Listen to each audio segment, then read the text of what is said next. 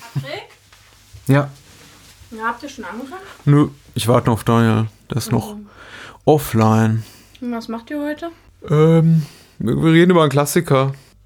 Ich muss eigentlich nur ein bisschen was vorbereiten. Was denn? Sag ich mal, reden ihr über Klassiker? Hier, das ist schwarz-weiß. Also, Die, okay. die Satansweiber von Titfield. Was? Satansweiber von Titfield. Viel, ja gut, viel Spaß. Das ist Kunst.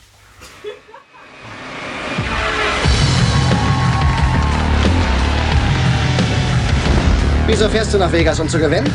Nein, ich will tanzen. Wir haben was neu zu besetzen in unserer Show. Morgen früh ist Vortanzen. Ich finde, du solltest es probieren. Ich habe ein Vortanzen.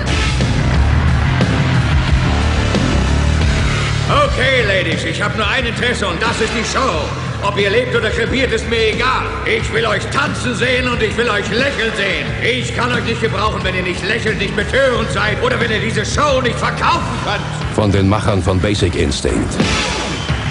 Das letzte Mal gab es noch eine Grenze. Dieses Mal geht es weit darüber hinaus. Wir nehmen ihre Kohle, wir lösen ihren Scheck ein, wir zeigen ihnen, was sie sehen wollen. Ich hoffe, wir können unseren Hörern heute Abend geben, was sie hören wollen. Herzlich willkommen zu Episode 287 des Bahnhofskino Podcast. Ich stolpere hier schon über meine eigene Zunge, weil es ist so feucht. Fängt, weil, genau. Genau.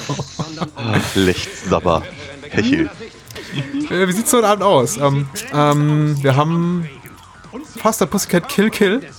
Zu Deutsch äh, die Satansweiber von Titfield, den wir letzte Woche unter dem, fälschlicherweise unter die Satansweiber von Titsfield angekündigt haben. Wie konnten wir nur? Ich, ja, ich, äh, ich, ich, schäme mich zutiefst. Also einen, einen solchen äh, äh, Titel auch noch, auch noch falsch. Also nee, nee, ganz schlimm. Und zum Zweiten sprechen wir über Showgirls, dessen einziges Manko ist zumindest in der deutschen Fassung, dass ihm irgendwie so ein deutscher Zusatztitel fehlt. So, ihr, ihr Körper war ihr Geschäft oder ähm, sie kannte nur die Lust oder ähm, die Göttin vom Strip oder irgendwie sowas. Das ist, Äh, ja, ja, hätte, hätte er ganz, gleich eine ganz andere, äh, quasi stille Tiefe gegeben. Du hast völlig recht. das, Mhm. ist, das fehlt. Aber das war, glaube ich, in den 90ern auch nicht mehr so in und kommt jetzt langsam wieder. Aber Ja, Wer weiß, vielleicht auch besser so. Russ Meyer und Paul Verhoeven auf jeden Fall zwei Meister der Regiekunst der US-amerikanischen, zumindest äh, exzellenten technisch im Falle von Paul Verhoeven, die wir schon sehr, sehr häufig im Podcast äh, jeweils zu Gast hatten, aber niemals in ein und derselben Episode, möchte ich behaupten. Falls das stimmt, also ich meine, sieben Jahre sind eine lange Zeit, vielleicht mhm. auch nicht. Ich wüsste jetzt aber auch nicht, welchen, welchen Russ Meyer-Film man mit Flesh and Blood oder sowas paaren möchte. Ich glaube, Flash and Blood hatten wir damals mit Robocop. Oh Gott, ist das lange her. Ja, ja. Faster Pussycat Kill Kill, beziehungsweise die Satansweiber von Titfield ist ja auch lange her, nämlich aus dem Jahre 1965 und noch dazu in Schwarz-Weiß. Also gar nichts, was man, ich weiß nicht, guckt man den heutzutage noch gern? Ich bin mir nicht so sicher. Also ich bin, ich stecke nicht so in der popkulturellen Blase drin, um zu sagen, ist das noch in? Aber üblicherweise ist so das Feedback, das wir auf Russ Meyer-Episoden äh, kriegen, ach, da gibt es da draußen irgendwo noch zwei Menschen, die diese Filme noch gucken. Also ich glaube, vor einer ganzen Weile war das mal total in, äh, die irgendwie die Soundtracks äh, äh, zu besitzen und auf Partys zu spielen Ja. und äh, vielleicht auch mit einem T-Shirt oder sowas, äh, mit, mit Kitten der Tevidad oder sowas, ähm, äh, durch, durch die Gegend zu laufen. Ja, aber ich glaube, das war zu einer Zeit, als Hipster noch keine Hipster waren. Ja, das ist richtig. Äh, ich hatte kürzlich äh, ein bisschen über Daniel Klaus geredet, als ich einen äh, Audiokommentar aufnahm zu Ghost World. Äh, ich bin großer Fan von Daniel Klaus und eines seiner, glaube ich, sein, sein Durchbruch-Comic, möchte ich behaupten, war äh, betitelt Like a Velvet Glove, Cast in Iron. Und ich war mir jetzt bis zu diesem Wiedersehen mit äh, Faster Pussycat Kill Kill gar nicht darüber klar, dass das aus diesem Film stammt. Ah, okay. Und das passt eben auch gut in das, was du gerade sagst. Denn das, glaube ich, erschien so Anfang, Mitte der 90er. Und ich glaube, da war es super hip, Russ Meyer gut zu finden. So, Ja, auf jeden Fall. Wiederentdecken. Ja, ja, ja. Ich meine, sagen wir mal so, hier in Deutschland hat man natürlich äh, das auch einfach gehabt, weil da wurde es ja für einen wiederentdeckt durch, äh, durch RTL. Nachdem sie, nachdem sie irgendwie sämtliche äh, in, in, der, in der Lederhose wird gejodelt äh, Filme und, und die, die, Schul Schulmädchen-Reports durch hatten Ja. und die juckenden Kumpel waren auch alle abgefrühstückt, äh, kam praktisch zwischen äh, Tutti Frutti und der Playboy Late Night Show eigentlich nur noch Russ Meyer. Mhm. Ja. Also Russ Meyer und Peter Steiner sind ja nicht so weit voneinander entfernt, aber ich habe auch immer im Zweifelsfall im RTL-Nachtprogramm lieber den alten Russ gesehen. Ja, in der Tat. Also eine äh, ja, fi fi filmhistorische Prägung meinerseits könnte man es nennen. Könnte man. Könnte man. Mm, Darüber wird zu reden sein. Wir fangen wie immer an mit der Inhaltsangabe, die ist gar nicht so spektakulär, denn sie stammt, glaube ich, vom äh, Klappentext der äh, VHS-Kassette. Abgeschrieben hat sie Yankee Doodle bei der UFDB und sie lautet: Vala, Rosie und Billy haben ihren Job satt. Sie sind Stripperin, Tänzerin. Oder? Ja, da steht Ja, ja, ja. nämlich gar nicht. Ja, Go, Go, Go, Go, Go, Go. Girls, ja. Sie setzen sich ins Auto und flitzen los. Unterwegs legt sich ein junger Mann mit Wala an. Das bekommt ihm schlecht. Das Teufelsweib bricht ihm das Genick. An einer Tankstelle erfahren sie von einer Ranch, Männern und viel Geld. Darauf haben sie es abgesehen und das Vergnügen macht bald dem Grauen Platz. Einer nach dem anderen muss daran glauben. Und das war's. Punkt, Punkt, Punkt. Ah, Okay. Ja, Mhm. okay. Du, du, du bist ein bisschen bewanderter, glaube ich, in der Karriere Russ Myers und seiner Filmografie. Kann man Ja. Faster Pussycat äh, Kill Kill als so ein, so etwas wie einen Meilenstein betrachten in seinem relativ frühen Schaffen? Ich würde also ich würde denken, ja. Ich bin mir nicht ganz sicher, wie es zu der damaligen Zeit war. Mhm. Ähm, mein Russ Meyer hat ja im Prinzip erstmal, also an, angefangen eben mit so im Prinzip so kleinen Vignettenfilmen, möchte ich es mal, möchte ich es mal nennen. Also ähm, äh, ja, äh, The Immoral Mr. Tease, Ja. in dem man eigentlich wie gar nichts sah, aber, aber äh, ich glaube, der, der, ich glaube, der hatte nicht mal Ton also ich glaube nicht mal eine, nicht mal eine Erzählstimme oder irgendwas. Also ähm, einfach nur kleine, kleine kurze Szenen, in denen halt Mr. Tease irgendwelchen äh, Frauen, äh, nee, nein, nicht irgendwelchen Frauen, sondern Frauen in irgendwelchen Situationen nachgeierte. Äh, das war sehr erfolgreich. Äh, die, dicht gefolgt von Eve and the Handyman. Ja. Im Prinzip dasselbe in Grün, wo halt am, am, am, am, am, Typen, der verschiedene äh, Jobs macht, immer wieder äh, vollbusige Damen über den Weg laufen. Wild Girls of the Naked West war, ich glaube, den habe ich nur einmal gesehen. Ich glaube, der war sehr, sehr seltsam. Der war schon fast, schon fast Arthouse. Das Einzige, was zählt, ist, war er besser oder schlechter als Django Nudo? Er ist besser, glaube ich. ich. Ja, ja, ich glaube auch. Also, Aber welcher Film ist das nicht? Eben, also ich meine, da, da, dazu gehört ja jetzt nicht viel, ne? Ähm, Können genau. wir eigentlich auch mal Äh, wieder machen. Aber, aber diese, diese, diese kleinen Filmchen ja auch gerne mal von seiner, von seiner damaligen Frau ähm, äh, produziert. Ja. Äh, Wie auch dieser, waren halt. ja. Bitte? Wie auch dieser, wie auch Faster Pussycat. Hm. Genau. Äh, waren halt absurd erfolgreich, weil sie halt absurd billig waren. Also Ja. innerhalb von wenigen Minuten quasi runtergedreht und ähm, ja, schnell in, in schmuddelige kleine Kinos gebracht und haben echt eine Mark gemacht. Ähm, er hat dann versucht, so, so, so ein bisschen auf diesen mh, also dieses, dieses, Titillation-Ding hat er weitergefahren, aber gleichzeitig wollte er da welche Moralgeschichten erzählen, dann mit, mit, mit Lorna und mit Mud Honey und Ja. sowas. Ähm, deutlich ambitionierter. Und ich glaube, ich glaube, die waren auch, also nochmal, ich glaube, filmhistorisch, glaube ich, sind sie, sind sie wichtig, aber, aber äh, rein, rein erfolgreich, also, äh, wie sagen, also Geld gemacht haben sie nicht. Hm. Und ähm, ich weiß, nach Faster Pussycat Kill Kill hat äh, Eve, also seine damalige Frau, zu, zu Russ gesagt, ähm, das funktioniert nicht. Also hör, doch auf, ein Regisseur sein zu wollen. Lass uns doch lieber ein paar äh, Schmuddelfilmchen kurz, kurz runterdrehen, dann machen wir mehr Geld mit. Und deswegen haben sie dann danach Mondo Topless gemacht. Ich glaube, das ist aber der letzte dieser äh, Reihe von, von Filmen, die er dann ja eigentlich größtenteils sein gelassen hat. Ich glaube, in den 80er hat er nochmal so was ähnliches gemacht mit Pandora Peaks. Ja. Aber dann nur fürs, nur für, äh, für fürs ähm, Videogeschäft halt. Achso. Ja, Kabelfernsehen, Video, was auch immer. Genau. Ähm, das heißt also mit anderen Worten, Faster Pussycat Kill Kill kommt praktisch am Ende dieser Phase, in der er versucht hat, äh, anspruchsvolle Filme zu, äh, äh, zu, zu machen, die halt gewisse Sozialkritik üben, gleichzeitig aber eben auch ähm, ähm, äh, vollbusige Damen halt reinzubringen, um jemanden äh, einfach auch auf, anderem, auf anderer Ebene zu begeistern. Ich glaube, so äh, anspruchsvoll meinst du im Kontext seines eigenen Schaffens. Dann von außen betrachtet sind natürlich für so das, dieses etwas Snob-Publikum, möchte ich es mal nennen, natürlich sowas wie Faster Pussycat Kill Kill und Motor Psycho immer noch reine Exploitationer. Also, Ja, natürlich. da, guckt ja, ja, man, da guckt man drauf herab. Ähm, ja, ist das, ist das heute noch so? Heute nicht mehr so, nein, aber ich versetze mich gerade in die, in die, in den, in den Geisteszustand eines äh, Otto-Normal-Kinogängers anno Mitte der 60er.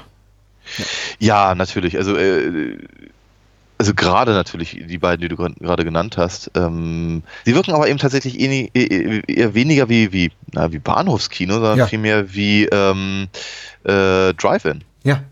Ja, also so, so, so dieses äh, das, das, das, das Double-Feature-Publikum, so wie wir es ja auch hatten neulich, als wir über ähm, I Was a Teenage Werewolf sprachen. Hm. Ähm, und ich, ja, ich kann mir schon vorstellen, dass da ein bisschen rund, drauf runtergeschaut wurde, aber ich glaube, ich glaube, es war auch äh, einfach so prinzipiell nicht wirklich finanziell erfolgreich, zumindest nicht in dem Maße, wie es die anderen Filme waren, aus genannten Gründen. Ich bin auf jeden Fall wahnsinnig glücklich über das äh, Double Feature heute Abend, denn die Oh ja. Filme sind ganz großartig. Und, äh, Naja, ich, ju, äh, ja, also, ja, äh, äh, abwarten. Ne? Nach Ja. Ende des Gesprächs wirst du sagen, Patrick, mir fällt's wie Schuppen von den schuppigen Augen. Schupp, ja, schupp. Dank. Äh, ähm, ja, ich mag den Film. Wirklich, er ist, er ist, er ist absolut großartig. Man dichtet ihm ja heute gerne so eine emanzipatorische Note an. Also emanzipatorische Note ist fast doch so ein bisschen, also feministische Agenda fast so ein bisschen zu wenig Hm. ausgedrückt. Der ist, äh, finde ich, für mich ein, ein Hardcore-feministischer Streifen. Faster Pussycat Kill Kill. Ja, ja, auf jeden Fall. Ja, da bin ich ja total bei. Ja, natürlich Showgirls auch mit Abstrichen, aber darüber wird es später zu sprechen sein. Da muss ich aber, da muss ich aber also so, so, so viele Hühneraugen habe ich gar nicht, dass ich sie zudrücken muss. Aber ja, also mit der Haltung, ich hatte den Film jetzt wirklich lange, lange nicht gesehen, habe ich jetzt wieder auch einen Blick drauf geworfen, eben weil ich um mittlerweile hohes, hohes Ansehen in den Augen von Beobachter der kulturellen Szene weiß. Oh Gott, wie, wie, wie schlecht kann ich mich noch ausdrücken?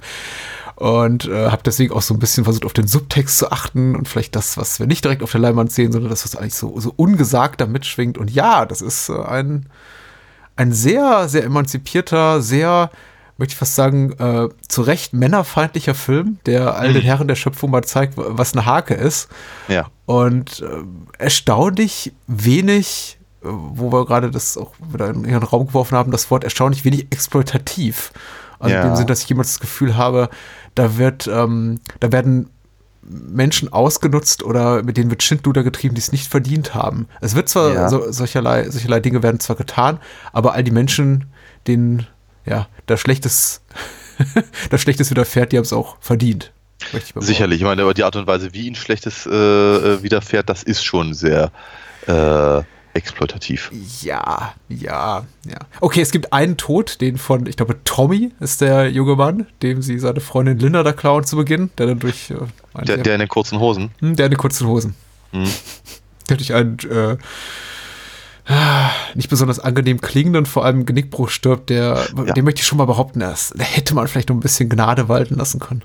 Hm. Oh, naja. Äh, Dann, dann hätte der Film aber keine Prämisse. Ja, genau. Das wäre schwierig.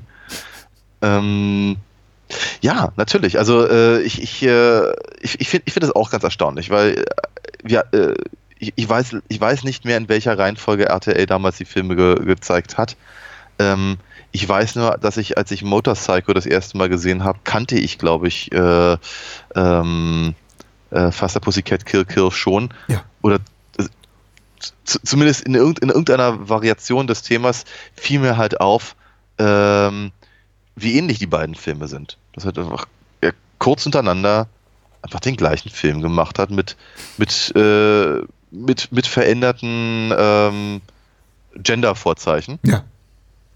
Ähm, und das, das, das, das klingt jetzt etwas, etwas, das, das, das klingt flapsig, aber es ist, ähm, also wenn ich das so sage wie eben gerade, aber es ist halt, also ich, ich habe das Gefühl, dass trotzdem einfach nur, einfach nur durch das Verändern der Vorzeichen äh, bei dem, bei der zweiten Variation, also der, der, der Variation des Themas, dass sehr viel Gehaltvolleres bei rausgekommen ist. Mhm. Und ich mag Motor, Motorcycle, ne? Jetzt abgesehen davon, dass ich irgendwie sehr seltsam finde, dass ihre Vespas, dieser, wie durch die, mit denen sie durch die Gegend kurven, da als, als äh, voll, voll die, voll die, äh, wie Rockerschüsseln irgendwie verkauft Ja. werden uns. Aber Ja. na gut. Ähm, Der hat übrigens auch einen schönen deutschen Titel, der heißt wie wilde Hengste. Auch schön, ja. Genau. Jedenfalls, ähm, aber einfach, einfach durch die, die Tatsache, dass es eben nicht drei Männer sind, die die, ähm, die, die, die, die Eingeborenen, wollte ich sagen, die, die, äh, die, die Einwohner, die, die, die harm, also harmlosen Einwohner in irgendeiner Form ähm, äh, piesacken, sondern dass es halt drei Frauen sind, kriegt das ganze Ding eben eine ganz erstaunliche Dimension. Ja. Und ganz abgesehen davon hast du natürlich völlig recht, die, die gepiesackt werden, haben es eben auch zu, zum allergrößten Teil echt verdient, weil sel selten solche Sausäcke gesehen.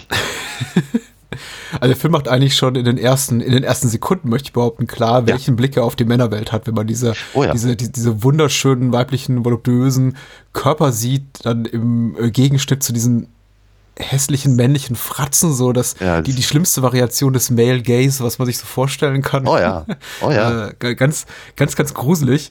Und Ja. äh, dann eben äh, Schnitt zu den Opening Credits, in dem wir eben halt diese, diese drei Frauen sehen, voller Lebenslust und äh, ja, auch ja, ja, schnell einen heißen Karren und so. ja, Ja. schnell heißen Karren mit so einem fiesen Gecken Lachen auf. Ich wollte das Wort, das Adjektiv Gag jetzt häufiger benutzen. Ah, auf den Lippen. Äh, Das macht schon eben Spaß und zeigt eben auch gleich, wer, wer hier die Hosen anhat. Aha. Hm? Ja. Wa- Was, was ja auch ein oder zweimal kommentiert wird. Sie lassen sie jetzt Hosen tragen, meint ja wieder alte Mann. Ganz, ach, ach. Nee, eklig. Ähm, ja, aber das, äh, auch, auch das finde ich halt äh, total faszinierend, dass eben ähm, Russ Meyer seine Filme, äh, zumindest die frühen, also die, die ich vorhin ja versucht habe aufzuzählen, äh, und natürlich gehört dazu, ich hatte ihn gar nicht erwähnt, Europe in the Raw. Ja. Ich habe ihn aber auch noch nie gesehen, also da bin ich sehr gespannt darauf. Der ist in der großen DVD-Box, den habe ich noch nie gesehen. Ähm, aber äh, soweit ich weiß, äh, ist, sind das ja im Prinzip einfach nur Striptease-Auftritte in, was weiß ich, Paris, Amsterdam und sonst wo. Mhm. Ähm, äh, im, im im Prinzip hat er dann diese Filme ja für ein solches Publikum gemacht. Also er zeigt halt die, den, den ersten, in den ersten fünf Minuten zeigt er dem Russ Meyer Publikum das Russ Meyer Publikum. Es ist, äh, es, äh, auch, auch, auch das zeigt eine erstaunliche Tiefe des Regisseurs, sich eben genau mit seinem, mit seinem eigenen Werk auseinanderzusetzen Mhm. und eben auch mit, mit, mit seinen, mit seinen, mit seinen Schauspielerinnen, die, die er ja eben genau in, eine, in solche Situationen halt bringt. Also natürlich im Film selten auf dieser, auf dieser direkten Konfrontationsebene. Ja. Äh, weil, naja, das ist halt nun mal im Film schwierig. Äh, aber ganz viele, wie eben Tura Santana, wie Haji, äh, waren ja, waren ja Go-Go-Tänzerinnen, Stripperinnen oder äh, ver ver vergleichbare Burlesque-Acts.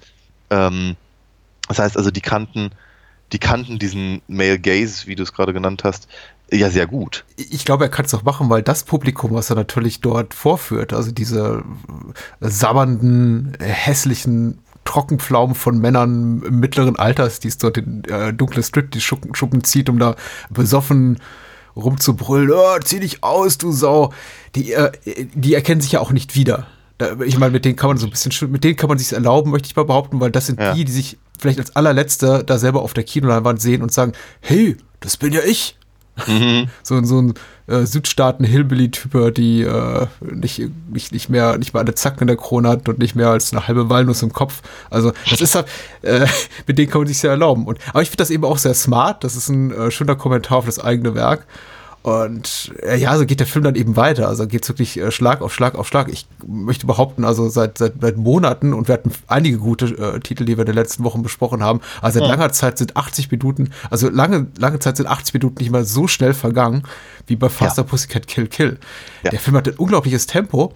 Aber wenn man, wenn, wenn er dann eben vorbei ist und man sich dann fragt, gut, das ist ja eigentlich passiert, fällt Mhm. einem relativ wenig ein, denn die Handlung ist ja sehr, Dünn. naja, dünn, ja. Also das, das, das absolute Minimum an, an, an Plot, um das zu porträtieren, worauf es eben Ross Meyer abgesehen hat, nämlich äh, Mhm. starke Frauen mit ähm, starken Oberweiten, Ja. die eben auch Frauen sein dürfen. Ich hatte, ich hatte Oh ja. ein vergleichbares Gespräch kürzlich auch mit Anna, als wir Ge- Game of Thrones sprachen und uns äh, darüber nein, nicht beklagt haben, aber doch kommentiert haben, dass starke Frauenrollen dann oft diejenigen sind, in denen einfach Frauen Männerrollen spielen und sich dann eben Ja. bedeckt kleiden und aussehen wie Kerle und dann einfach all ihre Weiblichkeit vergessen. Aber Faster Pussycat Kill Kill macht das eben nicht. Das sind eben Ja. Frauen dürfen auch Frauen sein und trotzdem Mhm. äh, den Männern in die Eier treten. Auf jeden, auf jeden Fall. Auf jeden Fall Also sind sie von der schauspielerischen Leistung der, der drei Hauptdarstellerinnen und äh, aber auch vom, vom gesamten Produktionsdesign ist das halt sehr, sehr, sehr, sehr großartig gelöst. Na? Sie, sie sind, also ich habe ich hab gehört, dass, äh, ich glaube, Laurie Williams, ähm, nee, doch, Laurie Williams, also Billy, Ja. hatte das, glaube ich, in einem Interview sogar gesagt, dass sie gar nicht so, dass sie, dass sie gar nicht so sehr Russ Meyers äh, Bild entsprach und sie deswegen halt ihren, ihren, ähm, äh, ihre, ihre- ihre Tops ausstopfen Ja. mussten, nur ausgestopft haben, damit sie halt in dieses Dreiergespann besser passt, offenkundig. Aber ähm, dennoch ist es natürlich so, eben Tura Satana äh, mit, diesem, mit diesem irrsinnigen Ausschnitt Hm. äh, und dieser, dieser äh, das ist ja schon keine Eieruhr mehr, die, die, die Figur, das ist ja, das ist, ich weiß gar nicht, äh, sehr, also sie, Du meinst die Sanduhr. Sanduhr meine ich, ja, danke. Ja, Eieruhr, Sanduhr, selbe. Ähm, aber also wie, wie, eine, wie eine Wespe, wie eine Hornisse wirkt sie ja fast, ja, weil das eben so- dieser, dieser, eben oberweite Teil hier Ja. ähm, und, und, ähm, und, und der Hintern noch dazu.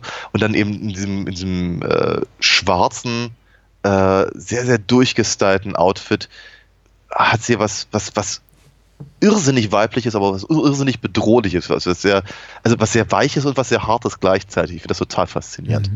Und sie kann es eben auch verkörpern, sie, sie spielt das eben auch. Äh, Haji eben ganz, ganz genauso, äh, die sich die ganze Zeit, also ich, ich glaube, sie gibt sich halt sehr viel Mühe, ein bisschen, bisschen, bisschen rotzig zu sein Ja. so- und lässig, aber, aber sie wirkt dabei, äh, sie wirkt nicht wie ein Tomboy und sie wirkt nicht, sie wirkt irgendwie kaum richtig geschauspielert. Sie wirkt eben eher wie eine Art Raubkatze oder irgendwas in der Richtung. Sehr, sehr interessant. ähm, wirklich ziemlich, zie- ziemlich groß, dafür, dass, sie, dass die alle keine klassischen Schauspielerinnen sind und die haben auch sonst sehr, sagen wir mal, wenig wirklich ähm, Großes geleistet haben, genau auf der Ebene, sind sie eben wirklich super besetzt halt in diesem Film für diese Rollen. Mhm. Äh, ja, wahrscheinlich, weil es relativ nah am gelebten Alltag der äh, Ja. vier Hauptdarstellerinnen war, Ja, das, was sie da ja. spielten. Und, äh, Ja. Ich finde das auch ganz, ganz spannend. Die Besetzung ist super. Es überrascht mich ja nicht, wie, wie du es gerade schon richtig sagst, dass die äh, Damen alle jenseits vielleicht noch eine Handvoll anderer Russ Meyer Produktionen äh, keine großen Schauspielkarrieren hatten, weil sie wahrscheinlich auch nicht so viel anderes konnten. Ja. Ähm, äh, bemerkenswert fand ich doch, jetzt auch beim Wiedersehen fiel mir das auf, weil ich am Anfang so ein bisschen verwirrt war und dachte, ist das jetzt Haji oder Tura Satana, dass man ausrechnet, die, dass man zwei der, der, der drei, sagen wir mal so, Frauenrollen innerhalb dieser Dreier-Gang mit optisch sehr ähnlichen Schauspielerinnen besetzt hatte. Ich würde sagen, Tura Satana hat ja nochmal das geballte mehr an Ausstrahlung und natürlich auch Ja. die, die besseren, be- besseren Zahlen im Skript einfach. Also sie hat einfach die, das ist richtig, ja. die cooleren Momente. Aber sie sind optisch eben nicht so weit auseinander. Und das, Mhm. äh, glaube ich, färbt auch noch mal so ein bisschen oder zahlt noch ein bisschen auf die Wahrnehmung ein, dass die beiden möglicherweise ein lesbisches Liebespaar sein könnten, weil da nähert man sich optisch Nicht. auch gerne mal so ein bisschen an in solchen Beziehungen.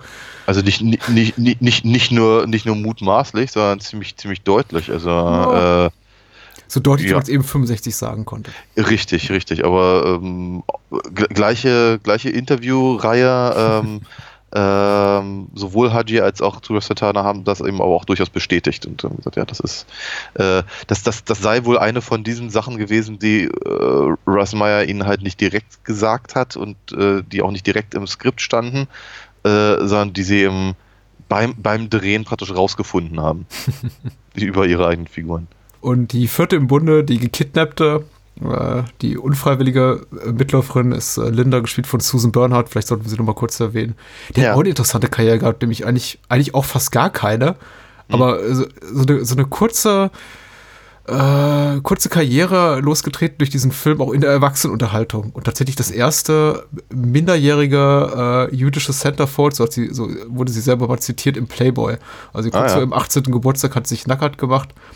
Und dann ein paar Jahre später Jason Miller, der Pater Karras in Exorzist spielt, geheiratet. Ach was. Ja. Okay. Ja. Und Hat sogar so mit ihm. Also auch eine ganz konservative, die gesagt hat, ja, eigentlich bin ich ja, will ich ja sowas gar nicht. Aber für Russ Meyer und für den Playboy habe ich mich dann doch gerne ausgezogen. Wobei sie es hier ja nicht wirklich muss. Also das ist ja eben auch, das sollte man nochmal ausdrücklich erwähnen, wer jetzt hier ähm, wirklich ein Hardcore-Exploitation erwartet mit nackten Tatsachen, der wird enttäuscht. Ich glaube, außer einer, einem rückseitigen Anblick von, ich glaube, es ist Tura Laurie Williams. Äh, Laurie Williams, Entschuldigung. Ja. Billy. Kriegt man hier nichts, nicht viel zu sehen. Richtig. Und da muss man schon sehr, sehr leicht erregbar sein, um das scharf zu finden, muss ich sagen. Ja, ja.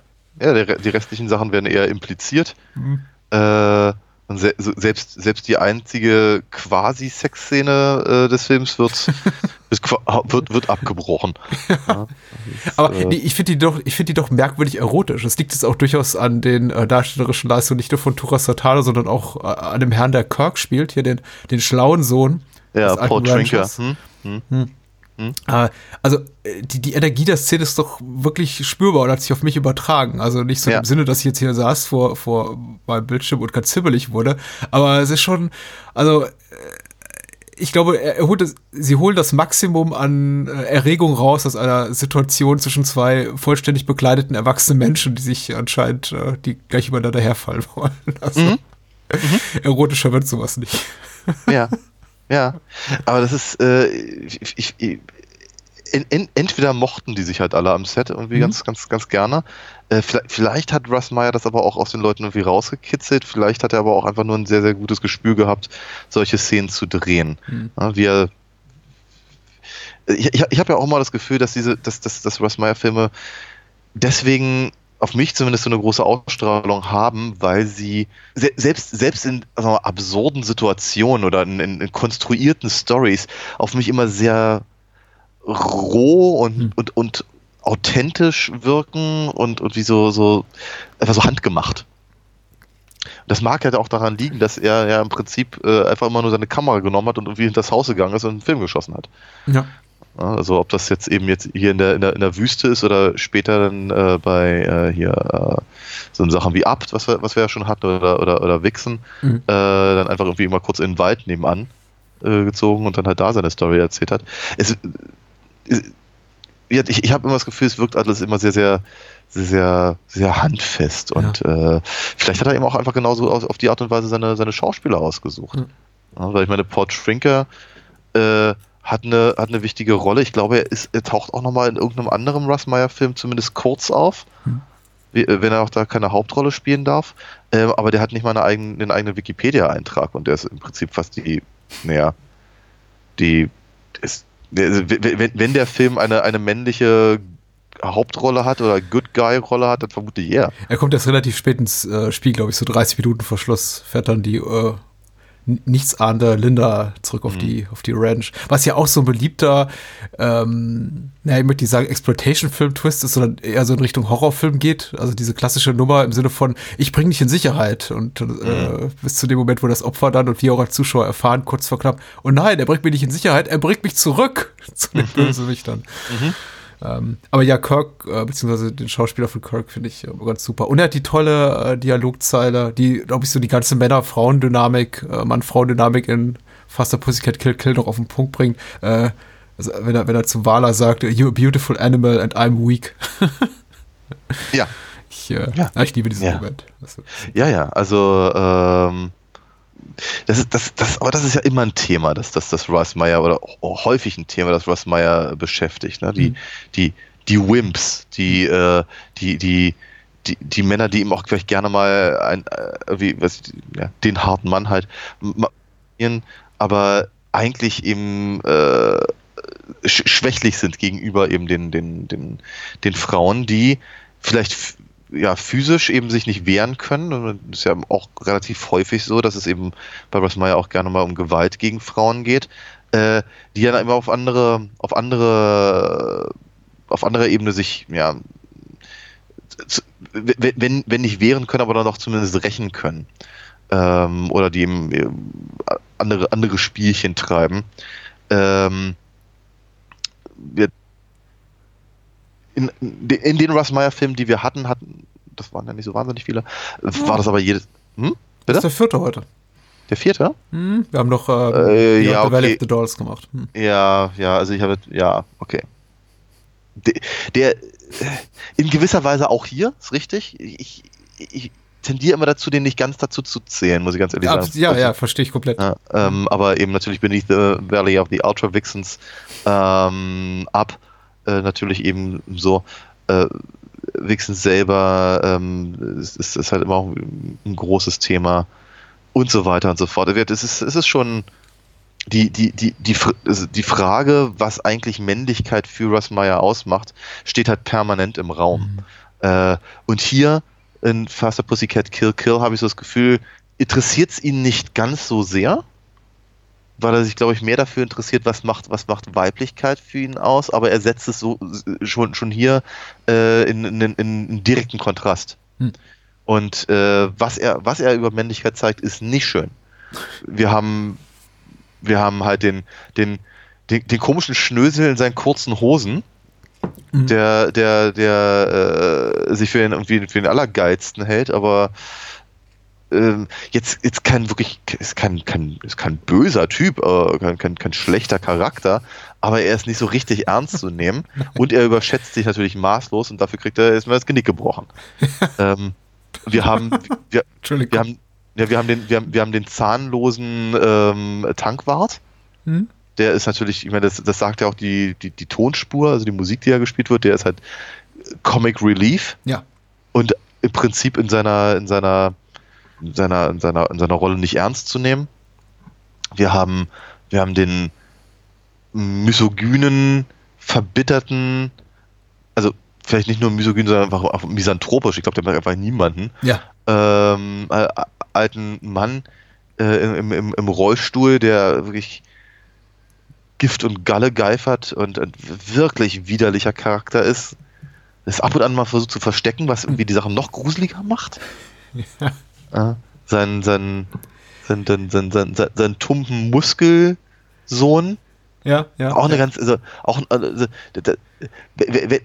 deren beiden Beziehungen, also die Beziehung dieser beiden Figuren, das ist, glaube ich, die einzige, äh, die einzige männliche Geschichte, die mich irgendwie interessiert in dem, in dem Film. Also, weil ich ja. das Gefühl habe, da hat er was zu sagen. Ich weiß nicht genau was, aber irgendwas hat er zu sagen. Äh, und dann halt natürlich eben wie gesagt Kirk, ja. Ja, der im Prinzip den, den, den, den Good Guy spielen muss, aber eben auch, ja, der einfach, einfach physisch äh, Wala unterlegen ist, geistig vermutlich auch. Ja.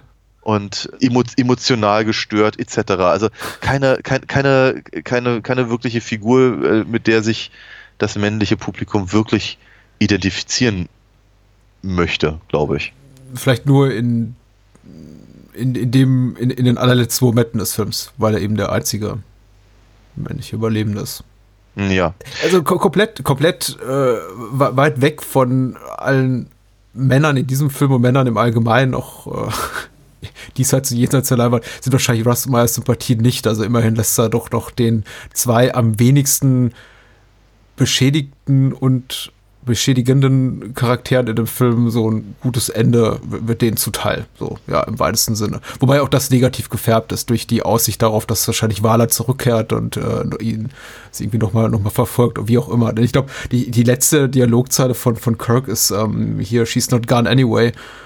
Und in dem Moment habe ich eben gefragt, heißt das, dass sie nicht tot ist und dass sie gleich wieder aufsteht? Im Sinne von hier, der, äh, der Böse hebt nochmal sein Haupt oder dass sie einfach nee. dieser Art von Frau immer und immer wieder begegnen werden in ihrem Leben? Ja. Das ist, ist der letzte ist, Satz in dem Film, ja. Bist du, bist du sicher? Ich glaube, ich hatte ihn irgendwie anders gehört. Ich könnte jetzt gerade nicht sagen, wie. Ja, she's not gone anyway. Ich hatte mal zurückgespult und habe mich auch gefragt, ja, was soll das jetzt heißen? Ist das jetzt eine hm. ganz, ist es jetzt einfach nur so eine drehbuchseitige Spielerei im Sinne von, ach komm, lass du mal so einen kleinen Kniff anbauen, vielleicht von wegen, vielleicht gibt es ein Sequel hierzu, wenn das, wenn das Ganze sehr erfolgreich läuft.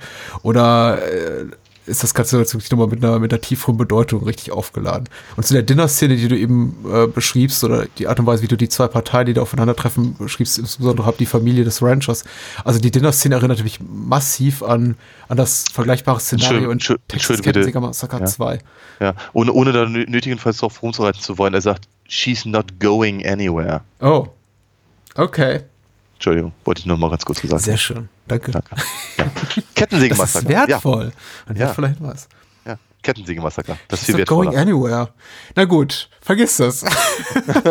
Aber äh, es ist deine Schuld, dass ich mir Bier aufgemacht habe. Ich hätte das vielleicht gar nicht aufgekommen. Es tut, mir so leid, aber den zweiten Film ertrage ich ohne nicht. hm. Ist okay. Ja, fantastisch. Ich, äh, ich glaube, ich liebe Russ Meyer mehr, je mehr mehr ich von ihm sehe oder wiedersehe. Denn eine Zeit lang habe ich ihn sehr oft geguckt, mhm. äh, in der bereits von dir äh, genannten Zeit, irgendwann in den frühen Mitte 90er, als es einfach cool war, mhm. Russ Meyer zu gucken, als man auch so einfach die, die avantgardistische Note in seinem Werk erkannte und die Tatsache, dass er eben auch wirklich ein äh, sein Regiehandwerk äh, beherrscht.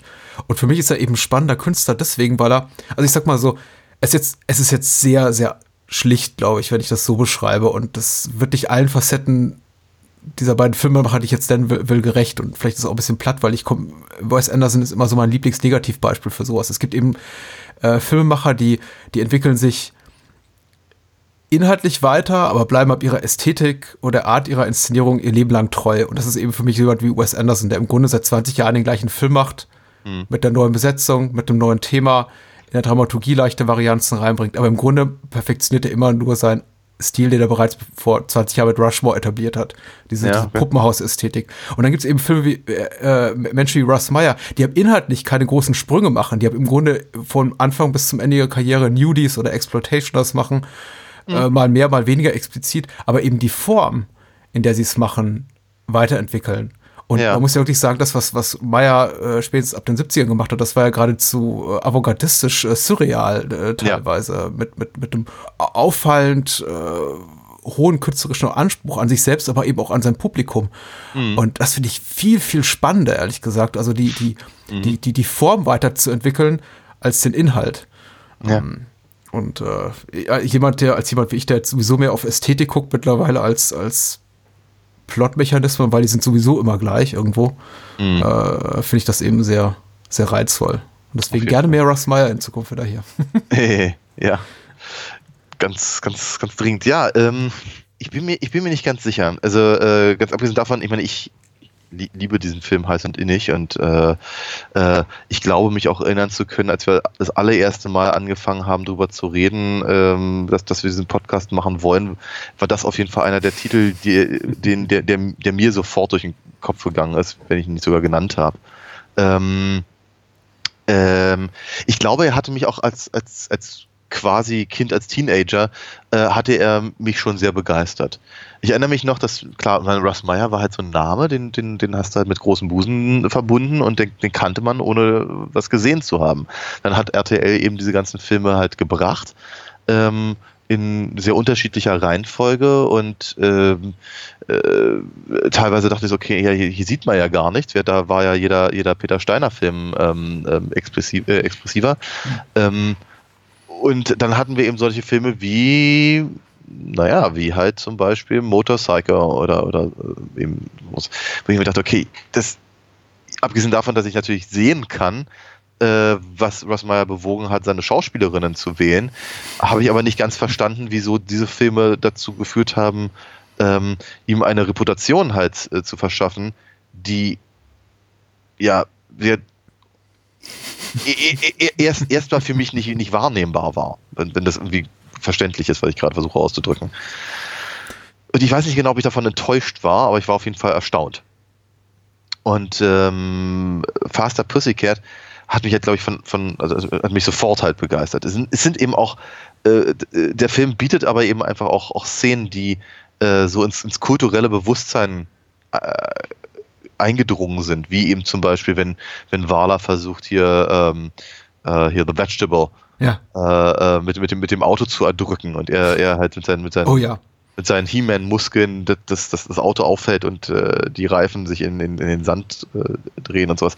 Ähm, oder eben einfach, ich könnte was Meyer auch posthum noch echt dafür knutschen, für, für, für, für verschiedene, für sein, für, sein, für sein Spiel mit Vordergrund, Hintergrund und, und Perspektiven und wo er die Kamera hinstellt und was er teilweise einfach nur an dummen Zeug einfach in, in, in den Vordergrund stellt, um damit seine Figuren in, in, in eine äh, ja, im Prinzip in Beziehung zu setzen zu, ja. zu einem anderen, das ist einfach, das ist so fantastisch. Das ist wirklich, es ist, fast, fast jeder, also fast jeden einzelnen Frame aus diesem ja. Film könnte man irgendwie äh, äh, auf, auf äh, A2 oder sowas ausdrucken und sich ins, ins Wohnzimmer hängen. Mhm. Mhm. Das ist einfach, es sieht einfach wahnsinnig, wahnsinnig gut aus. Ja, das Dafür stimmt. hat er ein echtes Auge. Das stimmt, das stimmt.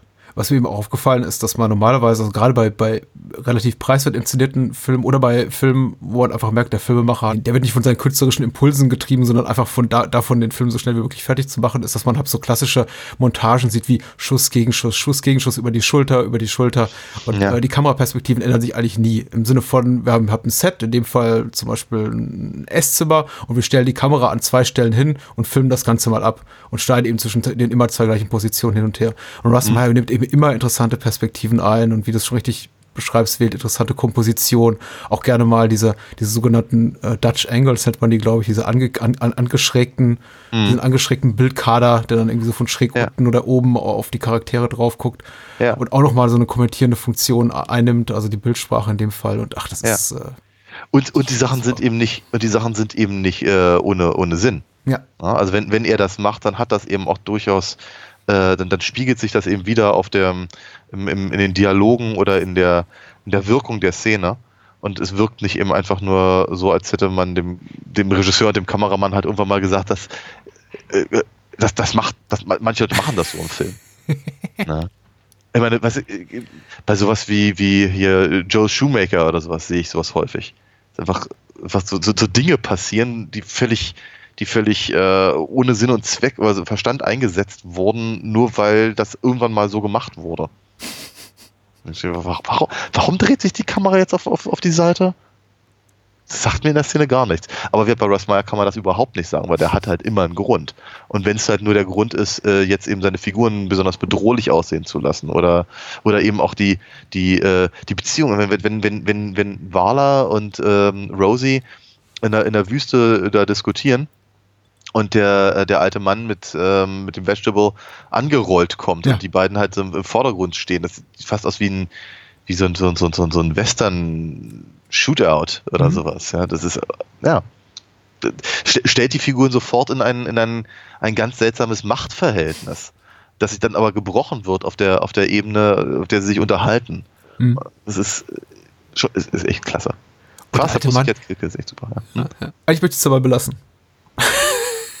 ich, hm. wollte, ich dachte, ich füge noch was hinzu, aber nein. Ja, ich wollte jetzt wissen, was der alte Mann macht. Nee, der alte Mann, wollte ich gerade sagen, wirkt tatsächlich äh, trotz seiner körperlichen Unfähigkeit, äh, also Impotenz, haha, ja, wirklich bedrohlich, muss ich sagen, bis zu einem gewissen ja. Punkt, nämlich dem Punkt, an dem er wirklich aus seinem Rollstuhl rausfällt und an der Boden kriecht. Mhm. Äh, und dann wird er eben zu dem, was die meisten andere Männer in äh, Faster Pussycat Kill Kill sind, nämlich mhm. lächerliche Witzfiguren. Also es ist einfach schon was, also wirklich was, was amüsant, dass wie er dann am Boden liegt und sich aufregt. Äh, ja, ja. Äh, dass das ja, die ganze Situation entgleitet. So, oh, verdammt, ich habe das aber anders geplant. Das ist doch, ach Mann, oh, Mensch, wie, wie, wie, so ein kleines Baby, was eben auf, auf dem Rücken liegt und sich nicht selber wieder auf den Bauch drehen kann. Ja, und, und das, das, das, das Schlimme ist, er kann, er, kann einem, er kann einem nicht mal leid tun, weil er ein Sausack ist. Ja. Ja, also so, so, so wie er eben über seinen, über seinen minder bemittelten Sohn halt redet, denkt man sich, ja, also könnte gerade nicht an einen freundlicheren Menschen denken, dem, dem das passiert. Ja. Wollen wir nach einer kurzen Pause über Showgirls reden? Aber natürlich. natürlich. Ich freue mich sehr darauf, über Showgirls mit dir zu reden. Es gibt ja noch eine andere Dame in deinem Leben, neben äh, Nomi Malone. Und die heißt Alina Fox. Wo ja. findet man die denn so? Nicht in Vegas. Nicht in. noch nicht. Oh je. Ähm, die findet man auf alinafox.de. Ja. ja, da kann man sicherlich irgendwann auch mal wieder Comics lesen. Auf jeden Fall kann man momentan ganz toll Comics bestellen. Mhm. Wenn man noch vielleicht ein Geschenk braucht für Weihnachten, dann würde ich mich ja total freuen, wenn man sich, wenn man mich und meine Arbeit vielleicht damit unterstützt, das ein oder andere Heftelein äh, bestellen täte. Es kommt auch mit einer, mit einer, mit einer Unterschrift und, äh, und noch ein paar anderen Goodies, die ich hier so habe, zum Beispiel noch eine Zeichnung. Ich glaube, alle, alle Konjunktive waren korrekt gesetzt. Sehr gut. Ich habe mir sehr viel Mühe gegeben. Ich weiß nicht, ob ich das noch hinbekomme. Bekäme. Hau rein. Hau rein. Die Vorweihnachtszeit ist angebrochen, schon lange, möchte ich behaupten. Und äh, äh da ist ja geben seliger denn nehmen. Und wer geben möchte, der kann auf paypal.me slash Bahnhofskino gehen, zum Beispiel für Spenden, paypal.me äh, im Englischen paypal.me slash Bahnhofskino.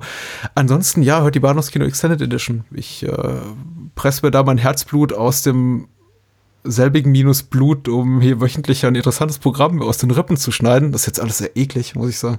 Mhm. Das ist jetzt sehr, sehr körperlich. Ähm, so schlimm ist es dann doch nicht. Also es macht mir auch Spaß. Aber in der Bahnhofskino Extended Edition gibt es einen äh, wöchentlichen Podcast, eine neue Episode mit wechselnden Gästen. Wir haben spannende Themen, alles vom Klassikern bis zum schlockigsten allerlei. Und bitte mal reingehört in, in einem separaten Feed von diesem. Mhm. So. Showgirls. Äh, vielleicht der gruseligste Film, der jemals gemacht wurde. ich weiß es nicht. Also anscheinend ein, ein Moment, an dem sich so unsere Geschmäcker, an dem unsere Geschmäcker getrennte Wege gehen heute Abend. Ja, hm? das mag sein. Hör ich schon raus. Äh, ja, fast gleicher, gleich auf mit äh, Faster Pussycat Kill Kill in dem Sinne, dass das auch ein Film war, auf den ich, glaube ich, relativ früh gepocht habe und du da, wenn ich mich korrekt erinnere, und ich glaube, ich in letzter Konsequenz auch äh, meinen Teil dazu beigetragen habe, indem ich gesagt habe, ja, lass uns vielleicht erstmal die, die größeren Verhoeven-Klassiker abklappern. Mhm. Lass uns erstmal hier Robocop machen und äh, Starship Troopers und Total Recall und mittlerweile haben wir das ganze Övo durch, ins, äh, inklusive solcher äh, Filme aus der zweiten Reihe, also wie Flash and Blood oder Hollow Man, zumindest was dann Hollywood-Övre betrifft. Mhm. Und jetzt haben wir eben noch Showgirls. Ja. Und der ist ja, ich sag noch nichts. ich freue mich sehr. Die schön. Inhaltsangabe hat geschrieben ein äh, eine junge Person unbekannten Geschlechts namens UK501 bei der UFDB und die liest sich folgendermaßen Nomi Malone, eine attraktive junge Frau, flüchtet vor ihrer Vergangenheit, um ihre Chance am Las Vegas Strip zu suchen. Fürs Erste nimmt sie einen Job als erotische Tänzerin im Cheetah Club an, wo sie neben dem Striptease auf der Bühne dazu genötigt wird, im Hinterzimmer als Lapdancer zu arbeiten. Ein Job, der hart an der Grenze zur Prostitution liegt. Ihr außergewöhnliches Tanztalent öffnet Nobi bald die Türen zur anderen Seite der Glamour-Metropole. Durch ein Engagement im legendären Stardust Hotel bekommt sie die Karrierechance, von der sie träumt. Voller Naivität brettet, betritt sie die Bretter der Supershow Goddess und findet sich wieder in einer Welt voller Missgunst, Intrigen und Gewalt. Zack, der Direktor der Show, ist der gut aussehende und einflussreiche Mann, der Nomi protegieren könnte. Crystal, Star der Bühnenshow, hat die Macht, Nomi entweder zum Star zu machen oder zu vernichten. Nomi ist bereit, für ihre Karriere jeden Preis zu bezahlen. Ah, fast jeden. Mhm. Soweit die Inhaltsangabe. Hm, die namentlich genannten äh, Figuren sind äh, Nomi Malone, gespielt von Elizabeth Berkeley, äh, Zack, der Stardust Manager, ja. Also seine, seine, seine Position wird genannt. Äh, ich glaube, er ist der Bühnenmanager irgendwie sowas. Ja, Stage, Stage Manager. So. Ja, was in der Richtung. Entertainment Manager für Stardust oder sowas in der Richtung. Ja. ja Gespielt ja. von Bahnhofskino-Liebling Kyle McLachlan, Kyle McLachlan, Kyle mhm. McLachlan, ich glaube Lachlan. Lachlan. Ich, ich habe auch lange Zeit Lachlan gesagt, aber ich glaube, er wird Lachlan ausgesprochen. Und äh, Crystal Connors, gespielt von Gina Gershon, die wir auch schon ein, zwei Mal an dieser Stelle ja, hatten. Ja, genau. Ja, ja. Mhm. Und äh, in Nebenrollen bekannte Gesichter, unter anderem auch, auch Bond-Schurke Robert Darby, der hier eine erstaunlich sympathische Rolle spielt. Ja. Ausnahmsweise. Das alte Narbengesicht. Mhm. Ja.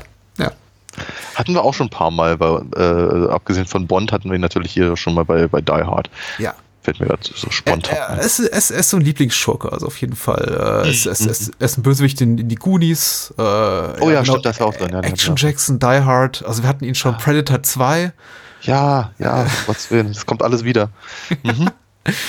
Äh, erwähnenswert ist auf jeden Fall noch neben dem äh, Regiekünstler Paul Verhoeven, der natürlich auch hier von uns heiß und ähnlich geliebt wird, zum großen Teil äh, Joe Esterhaus, der das Drehbuch geschrieben hat, äh, zu Basic Instinct, eben unter anderem nicht sein großer Karrieredurchbruch, das wird Flashdance gewesen sein, aber auf jeden Fall so die Phase seiner Karriere äh, nahm damit seinen Beginn, in dem man, in dem irgendwie Hollywood-Menschen gesagt haben, meine Güte, das ist das Beste seit geschnitten Brot, dem zahlen wir jetzt 100.000 Dollar pro Seite.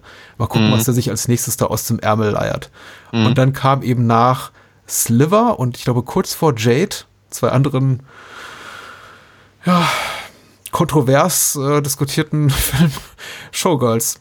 Hm. Nicht ganz billig, um die 50 Millionen Dollar Produktionskosten. Und ich glaube, der erste große Studiofilm, der mit einem NC-17, also quasi dem modernen X-Rating in die Kinos kam. Damit ist er jetzt nicht die erste Studioproduktion. Ich meine, Midnight Cowboy war 25 Jahre zuvor was ähnliches widerfahren, aber da hatte man es eben nicht drauf angelegt.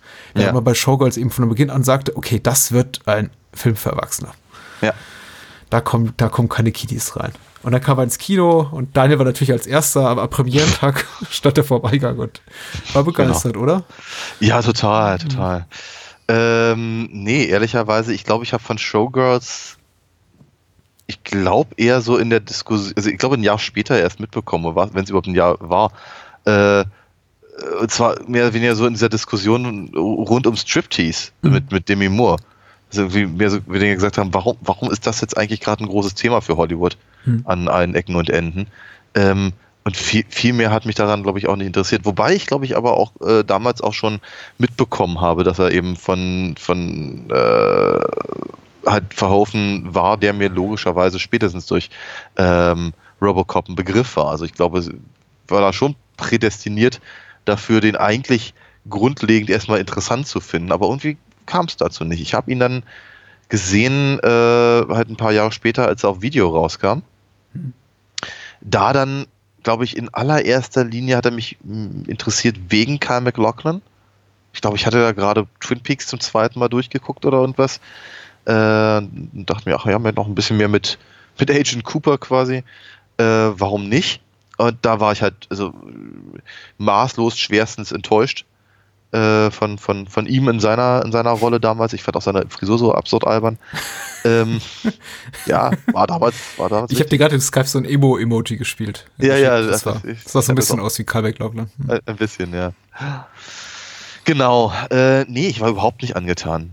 Dann habe ich auch ganz ehrlich den Film über Jahre jetzt äh, sein gelassen. Ich habe mich weder damit großartig auseinandergesetzt, noch mm ver, ver, versucht, ihm nochmal eine Chance zu geben. Ich habe ihn eigentlich komplett links liegen gelassen. Äh, ab und an haben wir mal drüber gesprochen. Ja, ist richtig. Ich habe dann eher so gesagt wie, ach, naja, ja, äh, lass mal später machen. Mhm. Ähm, und jetzt hatte ich ehrlicherweise keine Ausreden mehr, musste er da irgendwie durch. Und habe auch gedacht, vielleicht, vielleicht mit ein bisschen Glück hat der Film sich vielleicht besser gehalten oder jetzt eben einfach, vielleicht hat sich einfach mein, meine Perspektive geändert äh, ne, man wird ja auch einfach älter, man, man schätzt Sachen einfach besser ein. Vielleicht ist Kyle McLaughlins Frisur nicht mehr ganz so in Züge des Films. Ähm, und muss sagen, ja, stimmt schon. Ich sehe ihn dort deutlich anders als damals. Ich sehe ihn auch nicht ganz so als, als, äh, als äh, kom kom komplettes Zug, Zugunglück, ähm, mhm. Ich kann, aber ich, ich muss trotzdem ganz ehrlich sagen, so richtig, so richtiger Freund des Films werde ich, werde ich nicht, ähm, weil ich auch nicht, äh, ich, ich finde ihn halt im, ich finde ihn halt unglaublich problematisch. Ähm, gibt so, gibt einfach so ein paar Punkte, die ich glaube ich ganz dringend mit dir gerne erörtern möchte, genau in diesem Zusammenhang. Ähm, problematisch ist richtig. Äh, worauf fußt meine Liebe zu dem Film? Liebe es ist keine bedingungslose Liebe. Ich habe schon tatsächlich damit zu kämpfen und es wäre gelogen, jetzt diese äh, Position anno 2018 einzunehmen, in der eben auf Showgirl zurückgeblickt wird, auch als einer von Verhovens verkatten Filmen. Hm. Gleich, gleich auf mit Starship Troopers oder Robocop, dem man eben einfach nur Gewaltgeilheit äh, attestierte, ohne auf den Subtext zu achten. Äh, Showgirls hat nicht diesen, diese zweite Ebene. Er möchte aber gerne, das ist mit einer meiner Probleme mit dem Film. ja. Ähm, also ich drücke es anders aus. Ich glaube schon, er hat, er hat zwei Sichtweisen. Ich glaube schon, da ist Esterhaas der Drehbuchautor und da ist Paul Verhoeven der Regisseur. Und ich glaube schon, dass Paul Verhoeven eine sehr, sehr äh, eine Sicht hat auf das, auf das Geschehen, die sehr abweicht von dem, was Esterhass wollte. Esterhass, mhm. nach allem, was ich weiß, und wenn man sich mal so sein Övre anguckt, ist halt mehr so der Archetyp des dreckigen alten Mannes, der halt gerne junge Frauen sieht, die sich nackig machen, die eben äh, das alles eingebunden in so einen äh, Paranoia-Thriller-Plot. Ich meine, ich habe jetzt die wirklich guten, äh, herausragenden, auch qualitativ herausragende Beispiele seiner Karriere genannt mit Basic Instinct und naja, mit kleineren Abstrichen Flashdance, der jetzt nicht so toll ist, aber hat eben auch unglaublich viel Mist geschrieben äh, mit, mit abnehmendem Erfolg. Und äh, wenig überraschend hat auch seine, seine Karriere nach Showgirls und Jade, die jetzt beide keine großen Kinohits waren, wirklich ein, ein Nosedive erlitten und da mhm. sich nie mehr so wirklich von erholt. Was sie wahrscheinlich auch nicht muss, denn er wurde so gut bezahlt, dass er wahrscheinlich nie mehr, nie mehr in seinem Leben wieder wird arbeiten müssen. Ja. Äh, und ich glaube, ich ich mag Showgirls nicht bedingungslos in dem Sinne, dass ich also nicht von mir behaupten kann, ja, jede Szene ist großartig, das ist alles so ein, ein, ein Meisterwerk des äh, subversiven Humors und der Doppelbödigkeiten und äh, des, des, äh, des äh, weiß nicht, des so, sozialpolitischen Kommentars, wie es eben Verhoeven zu richtig gute Filme waren. Nee, aber es ist, ähm, schon ein Film, finde ich, der unglaublich, also den ich unglaublich faszinierend finde, in dieser äh, Schizophrenie, die ihn auszeichnet, in dieser, ähm, in, in diesen verschiedenen, naja, Kunstformen und damit ziehe ich auch durchaus das Spiel von Elizabeth Berkeley mit ein, die ja Okay. ihre, ihre, ihre Rolle spielt wie ein, ein Frettchen unter Starkstrom. Das ist, äh, das ist alles so merkwürdig und harmoniert eben nicht so wirklich.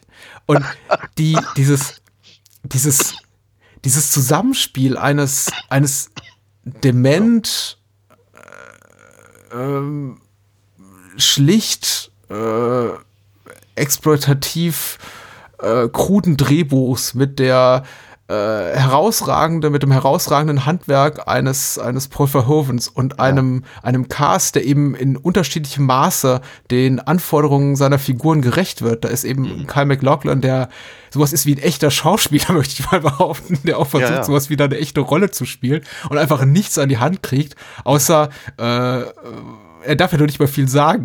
Mit, ihm- mit ihm werden ja hauptsächlich Sachen gemacht. Also äh, in, in den ersten Momenten, äh, die man ihn sieht, ko- kommandiert den Crystal Connors rum und dann setzt man ihm eben dann Naomi Malone in den Schoß und äh, die darf sich an ihm äh, ja, Reiben. Ihr, ja, ihr Reiben, ihr, ihr, ihr Werk verrichten. Aber er versucht zumindest was draus zu machen. Und auf der anderen Seite sind dann eben äh, Leute wie Elizabeth Berkeley, von denen ich jetzt nie so ganz weiß, und das ist eben eine Frage, die ich bis heute nicht lösen konnte. Hat, hat Verhoeven sich dazu genötigt, dieses Schauspiel an den Tag zu leben, legen? Oder ist da wirklich ein, ein junges Starlet, das sagt, ja, ich, das ist meine erste große Kinorolle, vielleicht meine einzige große Chance, die ich jemals kriegen werde. Ich schmeiß da einfach alles rein. Ähm, Also hoch, die- hochgradig faszinierend, finde ich das. Faszinierend, ja, aber dann, dann da sind da sind wir ja dann tatsächlich wieder bei dem bei dem Zugunglück, bei dem man nicht irgendwie weggucken kann. Auch, Ähm, ja, und das- sagen, auch die können schön sein, aber das ist jetzt sehr eklig, sowas zu behaupten. Aber Ich glaube auch, ja. die so aussehen wie Showgirls. Äh, ähm, ich, also ja, ach Gott, du hast, so, du hast- du hast so viele schöne Sachen gesagt, auf die alle einzugehen, das äh, fällt mir jetzt, glaube ich, schwer. Ähm, ja, also mir, mir, mir tut, mir tut ähm, äh, Kyle MacLachlan eben auch mittlerweile wirklich vor allem erstmal leid. Äh, und das nicht, nicht wegen seiner Frisur, sondern eben wirklich, weil, naja, er, er, er gibt sich ja Mühe, ne? Und Er hat äh, das Drehbuch doch auch gelesen oder sein Agent hat es gelesen. Also er wird, es wird der Tag gekommen sein, an dem er gesagt hat, ja, das mache ich. Also er, so, so, auch, auch da wieder äh, interviewtechnisch hat er sich wohl mehr oder weniger so darauf ge äh, dazu geäußert, dass es alles auf dem Papier äh, besser klang und eben Ver Verhoeven eben auch durchaus äh, natürlich durch genau diese subversiven Filme, die du genannt hast, ähm, ja eigentlich durchaus äh, den Ruf hatte, eben sowas umzusetzen. Und meine ähm, äh, McLaughlin hat äh, ja eben, was ich eben ganz, ganz viel mit David Lynch gedreht der, der, der, der wird schon gewusst haben, dass nicht alles, was eben ähm, ähm, was vielleicht sleazy wirkt, ich meine, denk mal an Blue Velvet, wenn er Hm. das Drehbuch liest, würde es vermutlich auch nicht die Tiefe des Films erahnen können. Mhm. Äh, und vielleicht hat er sich einfach sowas gedacht, ne? wenn du da sowas nimmst wie, äh, naja, nehmen wir doch Robocop und Basic Instinct. Und dann liest du das Drehbuch von Showgirls. Können wir schon vorstellen, dass man denkt, ah ja, warum nicht? Ja? Blue Velvet hat auch funktioniert. Also, mh, es, äh, ich, ich, kann, mir- ich kann mir das schon vorstellen. Äh, und er gibt sich eben wirklich wahnsinnig viel Mühe. So viel muss man ihm ja echt, echt lassen. Ähm, es ist. Äh, da, da, genau, von, von seiner Seite aus tut es mir halt vor allem erstmal leid. Ich fand deine, deine Umschreibung von Elizabeth Berkeleys Schauspiel sehr, sehr, sehr gelungen, sehr passend, habe ich so noch nicht gehört, finde ich voll gut. Äh, ich ich finde halt, sie, sie, sie sieht halt immer so für mich ein bisschen aus, also gerade am Anfang, äh, wo sie halt wirklich e- enorm manisch spielt. Ich glaube, das wird ein bisschen, es, es, es nimmt ab. Ja, je, zick, je zickiger oder hintenrummer ihre Figur wird, umso weniger äh, äh, wirkt sie, als hätte sie gerade irgendwie, keine Ahnung, einen Kokseinlauf bekommen. Ähm, ich finde halt, gerade am Anfang sieht sie immer ein bisschen aus wie die Spitting Image Puppe von Kylie Minogue. Ähm, es ist, ja, Oh. ernsthaft, weil ich, ich habe immer so das Gefühl, sie, sie äh, aber, aber das, auch das nimmt ab im Laufe des Films. Also sie wollten sie, glaube ich, schon auf eine bestimmte Art und Weise aussehen lassen, äh, damit sie eben im Prinzip etwas, etwas in irgendeiner Form darstellt. Ja. Ich weiß halt nicht so genau, inwieweit das, was, was, was wollen sie damit? Ne? Also auch mit diesem komischen Seifenoper-Subplot da mit, mit äh, was ist ja schon fast der Hauptplot halt mit Ja. äh, Crystal Connors, äh, was halt wirklich wirkt wie aus Reich und Schön oder so. Ähm, äh, ich, das, das, das, es, ist, es ist einfach total seltsam, weil sie haben auch sich ja wohl ganz, ganz viel mit Leuten halt, also mit Tänzern in Vegas irgendwie unterhalten haben und ähm, äh, daraus irgendwas gebastelt haben, was ihnen, äh, was sie wichtig fanden. Hm. Aber es ist, ist das, was, was ihnen wichtig äh, erschien, ertrinkt halt in diesem, in diesem Schmalz und in diesem, in diesem, in diesem, äh, in diesem Neon-Flackerlicht und in diesen, diesen großen Produktionen all das. Ja. Und es mag ja sein, dass das genau ihre Aussage sein sollte, aber es, sie, sie, sie wird einfach nicht klar in diesem Film. Na? Äh, er schwelgt halt in diesem, in diesem, in diesem Kessel Buntes irgendwie. Ja, sehr schön. Äh, abgesehen davon, dass ich, ich, ich kann mit solchen Shows nichts anfangen, muss ich ganz ehrlich sagen. Ich mhm. bin, bin äh, rein akrobatisch ist es bestimmt sehr, sehr, sehr aufregend, all das, aber ich kann diese, kann diese Revue-Shows, Friedrichstadtpalast-Nummern nicht so wirklich ab. Ja. Ähm, und von daher äh, verliert mich der Film eben echt alle fünf Minuten, wenn sie dann eben wieder, wieder irgendwie zeigen, wie sie da über die Bühne tollen. Ist schwierig, natürlich. Ähm, mhm. Aber wird, wenn, wenn sie, wenn sie es drauf angelegt haben, und das wirkt ja so, im Prinzip diesen, diesen, äh, diesen, diesen, diesen die, die, die, die dunkle Seite von Vegas zu zeigen, dann geben sie sich nicht viel Mühe, das auch wirklich deutlich zu machen. ja, sich, richtig, ja. Hm. Ja. Und äh, dafür wirken auch einfach bestimmte Plotpunkte zu sehr, also zu, zu es wirkt nicht authentisch. Das ist, glaube ich, mein großes Problem. Ich, ich, erkenne dein grundsätzliches Problem. Du nimmst den Film, du versuchst den Film ernst zu nehmen. Ja, tut mir leid. Äh, äh, ich finde das eine grundsätzlich gute Attitüde und auch ein Thema, glaube ich, über das wir uns mal mit mehr oder weniger großer Intensität im, in, in, in diesem Podcast immer und immer wieder unterhalten haben. Mit welchem, mit, mit welchem Maß an ironischen Blick darf man solche Filme betrachten. Es ist halt äh, legitim, Filme zu gucken, die offensichtlich nicht die an größeren Unperfektheiten leiden, äh, Filme mit so einem ironischen Augenzwicker zu betrachten, im Sinne von haha, so, so, so bad it's good, im allerschlimmsten Fall, oder aber eben, weiß nicht, Sachen wegzulachen, weil man eben sagt, ach, okay, die, die sind vielleicht aus ihrer Zeit gefallen und damals in den 90ern oder 80ern oder 70ern konnte man sowas machen, aber das ist ja heute komplett äh, unzeitgemäß, politically incorrect und so weiter. Und was all diese Filme normalerweise gemein haben, ist eben, äh, ist eben letzteres, dass sie irgendwie mal im Kontext ihrer Zeit funktionierten, außerhalb vielleicht von so absoluten Outliern wie The Room, die niemals funktionierten. Ja. Aber zu, zu, zu dieser Gruppe gehört eben für mich auch Showgirls. Showgirls ist ein Film, der niemals funktionierte zu irgendeinem Zeitpunkt, in irgendeinem Kontext. Mhm. Und äh, ein fast schon aggressiv, aggressives Beispiel dafür, wie man möglichst viel ähm, Talent mit äh, möglichst großer Investition und Ehrgeiz und weiß nicht, allem, was so mal dahinter stecken kann, studioseitig verpulvern kann, in den Wind blasen kann. Ja. Äh, ein Film, von dem ich mich einfach frage, wie, mit, mit welcher Geisteshaltung konnte der entstehen? Und dadurch auch einfach dadurch, dass er ist, wie er ist, diese, dieses, einfach diese, diese Monstrosität, also in, in dem in der Hinsicht natürlich noch mal was völlig anderes als jetzt so, so ein B-Movie wie The Room 1 ist, der ja auch relativ teuer war, aber eben nicht in dem Maße. Aber noch mal so ein ganz anderes Level hat von, eine ganz andere Ebene von wie, wie konnte so etwas passieren? Und äh, als, als sowas wie Outsider Art für mich dann interessant wird unter dem Blick, Blickpunkt. Ja, das, oh, das Interessante sehe ich ja sowieso. Also ich glaube halt nicht, dass der Film ironisch gesehen werden will. Nein. Dafür, dafür, dafür nimmt er sich, äh, dafür nimmt er sich der Film einfach selber zu ernst. Äh, äh, ja, das ist eben die Frage, tut er das? Hm.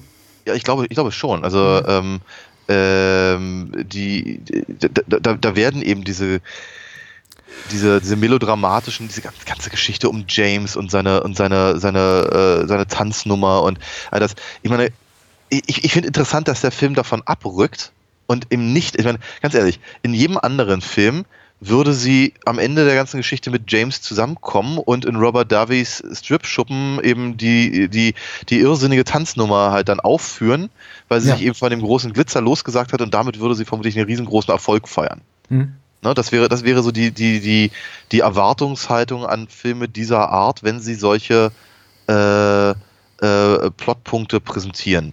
Ähm, tut der Film nicht. Ist es jetzt so, weil er was Bestimmtes sagen will über diese Art von Filmen?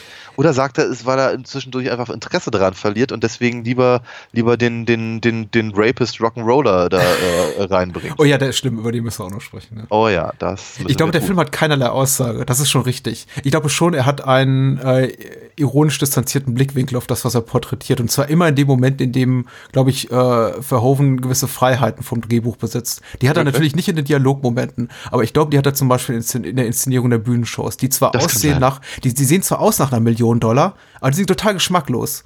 Ja. Und die sind schlecht. Ja, ich meine, die wahr. Tänzer sind perfekt, aber die Kostüme sind scheiße, die Kulissen sind scheiße, also das Bühnenbild Ja, ist scheiße. Die ganzen Leute, die, die, die für die Show arbeiten, sind alles Arschlöcher. Äh, und, und das steht, glaube ich, so nicht im Drehbuch. Genauso wenig, glaube ich, wie so ein Moment im Drehbuch steht, wie, wie, ähm, wie Nomis erstes großes Hoch in Vegas, wo sie dann in diesem Cabrio fährt, mit diesem schlechten Schweinerock im Radio, äh, die frisst einen Burger, dabei fallen ihr die Stücke vom Burger wieder aus dem Mund beim Essen. Äh, das Cabrio sieht ranzig aus, sie fährt durch irgendeine, irgendeine scheiß Gasse, irgendeinen Hinterhof, aber äh, die ganze Szene schreit mit, äh, sie hat's geschafft, sie ist auf dem richtigen Weg. Aber Ja. Verhoeven inszeniert das Ja. äh, wie ein, ein kompletten Moment des Versagens. sie, sie frisst einen billigen Burger und, und, und fährt, durch, fährt durchs Ghetto. Ähm, Und äh, ich, ich glaube, auf der Ebene ist der Film dann doch wieder, ich möchte nicht sagen subversiv, weil zu, zu, zu einer subversiven Note, Note gehört eben auch, dass, dass, dass da irgendwo eine Aussage hinterstecken muss oder eine, Richtig. äh, so, sowas wie eine, wie, wie eine versteckte Botschaft. Und die gibt's ja aber einfach nicht. Aber ich denke schon, dass von Ver- Verhoeven in den Momenten äh, versucht wird, die, die, die, ähm, den, den seriösen Anstrich oder den Anstrich der Authentizität, den das Drehbuch für sich beansprucht, zu, zu untergraben. Das ist jetzt meine Das- Haltung und die werde ich irgendwie auch nicht, die werde ich wahrscheinlich auch nicht los. Ob das jetzt die richtige ist, sei dahin hingestellt. Ich, ich finde es auf jeden Fall eine interessante Haltung, weil ich es tatsächlich so nie gesehen habe. Fühle mich aber spontan sehr überzeugt davon. Äh, und und wenn es nur deswegen ist, weil ich, weil ich gerne möchte, dass, dass, dass das Verhoeven so, so, so eine Dinge tut. Ähm, ich, bin, ich bin mir nicht ganz sicher, weil ich glaube, ich, ich, ich, von alleine würde ich vermutlich dann eben wirklich eher die, die Intention des Drehbuchs sehen. Ich meine, ich kann gar nicht die von Esterhaas oder, oder so, sondern einfach nur sagen, okay, was sagt mir die Szene an sich? die Szene sagt mir eben, da ist ein Landei, Hm. die hat's geschafft, aber sie hat die Klasse nicht. Ne? Sie hat die Klasse einer Crystal Connors nicht.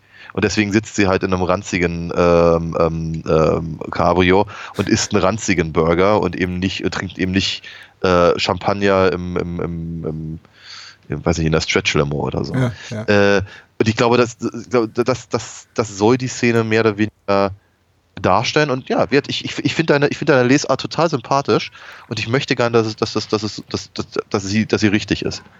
Einfach deswegen, weil ich, weil ich, weil ich, weil ich das für, für Verhoeven als, ähm, als Regisseur viel, viel ähm, naheliegender finde, als eben meine äh, Interpretation des Drehbuchs gerade. ich, ich muss dir natürlich auch mit äh, zu einem gewissen Maße recht geben. Der Film ist eben.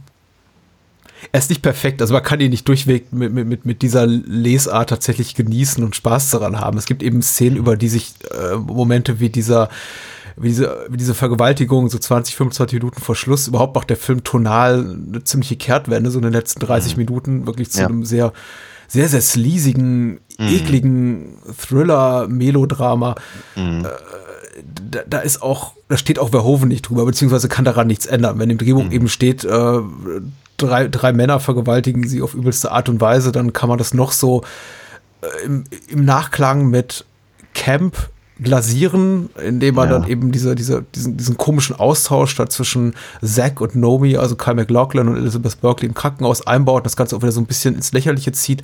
Aber am Ende des Tages liegt dort eben eine vergewaltigte, übelst brutalisierte äh, junge Frau im Krankenhaus Ja. und äh, mit, mit, mit acht Knochenbrüchen und Ja. mutmaßlich zerstörten Leben. Und das kann man dann eben, das, das kann man nicht mehr, kann man nicht mit Camp aufpolieren, egal wie Nein, nein, auch, auch, auch, auch, ihr, auch die, auch die, auch Nomis Racheaktion äh, fängt ja schon bei dem scheiß Teddybären da an, Mhm. äh, den, den sie, den sie Mol Molly, heißt sie Molly? Ja, ich glaube. Ja, Molly. Äh, halt da irgendwie mitbringt, was irgendwie, was schon fast zynisch ist. Äh, und dann irgendwie, als sie dann sah, irgendwie jetzt als, als, äh, ja, im, im, im, in einem, in einem, in einem, in einem keine Ahnung, in einem, in einem Outfit, das, das Kelly Bundy irgendwie ablehnen würde, äh, äh, halt da hinschickt, um, um halt den, den Rockstar halt da, da zu verprügeln, um irgendwie als, also das ist, nee, komm, echt. Ich finde, das, das, das, das empfinde ich als, in Anbetracht der, der, des, des, des Fasses, das der Film aufmacht, ein Fass, das sich der Film meiner Meinung nach nicht verdient hat an diesem Punkt, Mhm. ähm, lässt, lässt sich das halt einfach nicht schön reden. Das ist einfach, äh, ich, äh, ist, äh, und, und, und, und im Prinzip direkt, direkt im Anschluss, direkt im Anschluss kommt dann, kommt dann irgendwie so die, die, die witzige Pointe des Films, dass der, dass der Kerl, der ihr den Koffer geklaut hat, auch der Kerl ist, der sie aus Vegas wieder rausbringt. Ja, nee. Mhm. Nee, nee. Also das ist, das ist, das ist schon kein tonaler, äh, äh, kein tonales Problem mehr. Da ist, das, das, das, das, das finde ich halt wirklich fies. Ich muss aber auch ganz ehrlich sagen, es, es fällt mir wirklich schwer, bei dem gesamten Film Spaß zu haben im, im, im, im, im, im, klassischen Sinne. Einfach deswegen, weil ich eben Nomi am Anfang des Films für so unglaublich, ich, ich finde die so anstrengend. Ich finde die so anstrengend, wie er mit ihren, mit ihren Fritten irgendwie durch die Gegend wirft, weil sie, weil sie ein bisschen sauer ist, die sie nicht selber bezahlt hat. Und, und, und überhaupt, ja, wie die, nee. Äh, äh, ganz, ganz anstrengend. Es ist, mit Ausnahme von Robert Darby ist wirklich keine einzige Figur in diesem Film auch nur ansatzweise irgendwie sympathisch. Ja. Es ist echt schwierig. Und selbst er ist ziemlich schlimm, muss man sagen. Also, Ja, ja, Die, die ja. Ansprüche an sympathisch äh, sein sind sehr, Die muss man da, ja. enorm senken, um irgendwen hier zu mögen. Ja. Ab. ähm, er, er, er darf halt so den, den, den Luden mit Herz geben irgendwie, ja. Äh, ist auch eine sehr, sehr schwierige Rolle. Na, Mo Molly ist in Ordnung.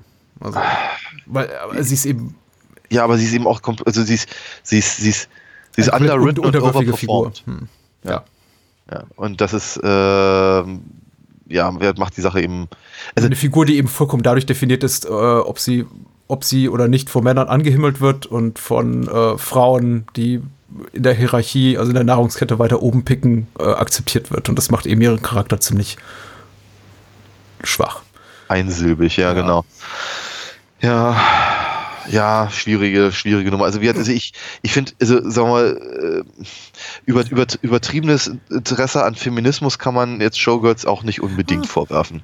Ja? Äh, ja, also er, er, er teilt sich eines, denke ich, schon mit, mit äh, Faster Pussycat Kill Kill, nämlich seine grundsätzlich äh, ja, negative Sicht auf die, auf, auf die Männerwelt, wobei das eher eben relativiert wird, beziehungsweise also einfach nicht zunichte gemacht wird, dadurch, dass eben auch alle weiblichen Figuren ziemlich furchtbar sind. Das ist genau mein, ja, aber das ist genau mein Punkt. Ne? Also wenn du, wenn du, wenn es, es, es wir, wir, haben, wir haben ja so diese eine Szene, in der, in der Crystal ganz zum Schluss im Prinzip gesteht, dass sie auch nur auch, auch nur an die, an die Spitze kommen ist, indem sie im Prinzip sich über andere äh, weggesetzt hat und eben äh, äh, über Leichen geht im Prinzip. Ja. Äh, ich, ich, ich brauche das jetzt normalerweise nicht unbedingt so ausformuliert, aber wenn wir einfach nur, nur äh, äh, also wenn, wenn wir einfach nur das Gefühl hätten, dass das nicht einfach nur alles Arschlöcher sind, die da den, den Film bevölkern, sondern dass im Prinzip äh, die, die die, die, die Gesellschaft, also gerade die Gesellschaft von Vegas in den, in den, in den, in den Shows, äh, so, so, so mies ist, dass halt an Solidarität nicht zu denken ist. Dann, dann, dann hätte der Film auf einmal zumindest eine kleine Aussage, mit der ich mich anfreunden kann. Ja? Aber so habe ich eben nicht das Gefühl, dass sie, dass sie sagen, okay, ja, nee, tut mir leid, eigentlich, eigentlich wäre ich ganz lieb zu, zu anderen Frauen und vielleicht sollten, sollten, sollten wir alle zusammenhalten. Äh, geht aber nicht, weil die Männer so, so dominant sind Ja. und so, so eine Sausäcke, äh, sondern dass sie einfach sagen, jetzt sorry, ich, ich bin Arschloch und ich will Erfolg haben. Das Ja. Ist, ja, das ist, da, da, da, da, da, da steht sich der Film eben einer, einer möglichen Aussage komplett im Weg. Ja, ja. Und das finde ich halt, das finde ich halt so schwierig, weil wie gesagt, so, Und ich finde das auch noch alles nachvollziehbar. Ich finde es gerade ein bisschen bedauerlich, dass wir nicht dieses Gespräch führen konnten, was ich lieber geführt hätte, nämlich äh, einfach äh, zu reminiszieren darüber, was, wie viele tolle Momente es in diesem Film gibt und Dialogzeile hier und da zitieren. Und das tun wir aber doch so, das, tu- das, tu- ist. aber das tun wir doch so selten. Ja, das tun wir ja selten. Ähm, nein, aber ich meine, also, oh, der, der, der Film hätte ja ganz, äh, er tu, gewisserweise tut er es ja. Er, er thematisiert, thematisiert ja diese Punkte sehr wohl, mhm. aber er, er macht sie nicht explizit. Er zeigt, er zeigt nicht, dass das das ist, was ihn interessiert. Diese ganze Geschichte mit, äh, ähm, ah, wie hieß sie, Nikki, glaube ich? Mhm. Nikki, die, die, ähm, äh, da diese, diese Kugeln, Kristalle, ja, was auch immer, genau. auf, auf, auf, die, auf die Bühne wirft, damit die andere äh, sich auf die Gusche packt, äh, die dann im Prinzip äh, no Nomi in, in, in, Schutz nimmt, aber das dann eigentlich auch nur tut, um, ja, von genau. ihr protegiert zu werden. Das, ich meine, das, das, das ist ja schon, das ist deutlich. Darüber könnte man eigentlich auch noch ein paar andere Worte verlieren, aber der Film wirkt eben nicht so, als wäre, als hätte er tatsächlich Interesse daran. Ich eigentlich zeigt er nur, guck hm. mal, die sind alle, alle korrupt. Und sie sind korrupt, weil sie korrupt sind. Ja. Sind nicht aber, korrumpiert worden. Aber da hast du zufällig, vielleicht zufällig, vielleicht bewusst eines, einen der Momente oder eine der Figuren rausgepickt, äh, die wirklich sowas hat wie ein, naja, eine charakterliche Entwicklung. Wir haben tatsächlich, wir erfahren tatsächlich etwas über die Motivation einer Figur von A über B nach C. Sie mhm. ist in dieser Situation, sie ist äh, in der Umkleidekabine mit ihren Kindern, ihre äh, Nachbarin da, Sitznachbarin beleidigt sie, äh, deswegen macht sie X und das führt zu Y und am Ende kommt Z raus. Also sie stellt sich auf die Seite von Nomi, weil sie eben weiß, dass Nomi um ihr dreckiges Geheimnis weiß. So, tatsächlich habe, das ist eine der wenigen Figuren und wenigen, sagen wir mal so, Subplots, in denen wir tatsächlich sowas haben wie eine logische Charakterentwicklung, während in ja. fast allen anderen Momenten man sich immer fragt oder ich mich immer frage, woher kommt diese dieses konfrontative, dieses diese, dieser Hass der Figuren aufeinander, der überhaupt mhm. nicht gerechtfertigt ist. Also mhm. äh, selbst wenn äh, es gibt ja diese diese diese hemdsärmelige Figur, dieses, der heißt auch noch James Smith, der, der von einem Schauspieler namens Glenn Plummer hier porträtiert wird, der, der immer als Cabrio-Fahrer in Speed da in, in, in Erinnerung bleibt. Ach so. der Tänzer. Ja, ich habe ja, ja, ja, ja, ja, klar. Und, mhm. und Nomi, Nomi ist die ganze Zeit unnötig äh, aggressiv ihm gegenüber. Dabei mhm. will er eigentlich nur äh, was Gutes. Und am Ende kriegt er irgendwie auch noch eins oben drauf, indem er sie, äh, äh, sie ihn da quasi mit einer, mit einer vollen Hose, möchte ich mal sagen, sitzen lässt. Mhm. Ähm, oder auch, auch Crystal, die ja so als die, die, äh, deren Karrierestatus als das, das ultimativ erstrebenswerte äh, charakterisiert wird vom Film, die, die mhm. der es nachzueifern gilt, die auch eine widerliche Person ist, die, mhm. die jeden schlecht behandelt, die ihren Liebhaber, also Zack, schlecht behandelt, die ihre Bühnenassistentin, also Molly, schlecht behandelt. Also sie, sie wird schon eingeführt, glaube ich, in, in einem Moment, in dem sie, glaube ich, Molly dafür anpfeift, dass sie sie mit Miss Connors anspricht und sie, mhm. sie geifert zurück. Crystal, it's Crystal, fuck, for fuck's sake. Und ich denke mir, okay, wo, woher kommt das denn jetzt? Mhm. Äh, die Antwort, mhm. nirgendwoher. Und so geht's mhm. eben mit allen Figuren. Alle Figuren hassen sich, hassen sich mhm. bis aufs Blut. Und man erfährt nie so wirklich warum. Ja, ja. Und das, das Seltsame ist halt im Prinzip soll, soll also der, der Film tut zumindest so, mhm. als soll eben die Position von Nomi eingenommen werden. Eben das, das, das das, das kleine unschuldige Landei, wir erfahren später, so unschuldig ist er gar nicht, ja. die dann aber eben korrumpiert wird in der, in der, in der Glitzerwelt, äh, da aber auch offenkundig so, so schon Fable für hat und ähm, die das eben alles ganz toll findet. Mhm. Also offenkundig ist sie eben auch nicht clever genug, das zu sehen, was der Zuschauer sieht. Ähm, und äh, diese ganzen das, äh, es, es, es, fällt mir halt sehr schwer, ihre Position einzunehmen, wenn eben die Position des des, des Publikums auf einer ganz anderen, ja. äh, auf einer ganz anderen Ebene ist bereits. Hm. Wenn das in irgendeiner Form verständlich ist. Also ja. das ist ah, das ist der Film macht es mir wirklich nicht leicht. Hm. Ja. Wie gesagt, ich glaube, hier arbeiten zwei, vielleicht sogar drei, wenn man Elizabeth Berkeley da nochmal einbezieht, äh, als, als, als treibende kreative Kraft. Und ich muss sagen, ohne ihre, ohne ihre darstellerische Leistung wird Showgirls für mich überhaupt nicht funktionieren. Mhm. Aber mir gefällt eben die ja, Doppelbürdigkeit schon, also mich spricht die sehr an. Und nicht, weil, ja, wie gesagt, der Film irgendwie eine Aussage hat unter der, unter dieser ganzen unter diesem, unter diesem Lack von, und diesem hochglänzenden, äh, kruden Lack, nee, äh, das ist, der, der ist nichts, aber das ist schon ein Regisseur, der, glaube ich, einfach weiß um die Zweit- oder Drittklassigkeit seines Stoffs, mit dem er arbeiten muss und sagt, okay, ich mache daraus einen Paul Verhoeven-Film, so gut es eben geht. Anders mhm. kann ich mir eben nicht das Chargieren von Elizabeth Berkeley erklären. Also allein die Tatsache, wie sie eingeführt wird, diese ganze Klappmesser-Szene, mhm. ist, ist, ist, ist komplett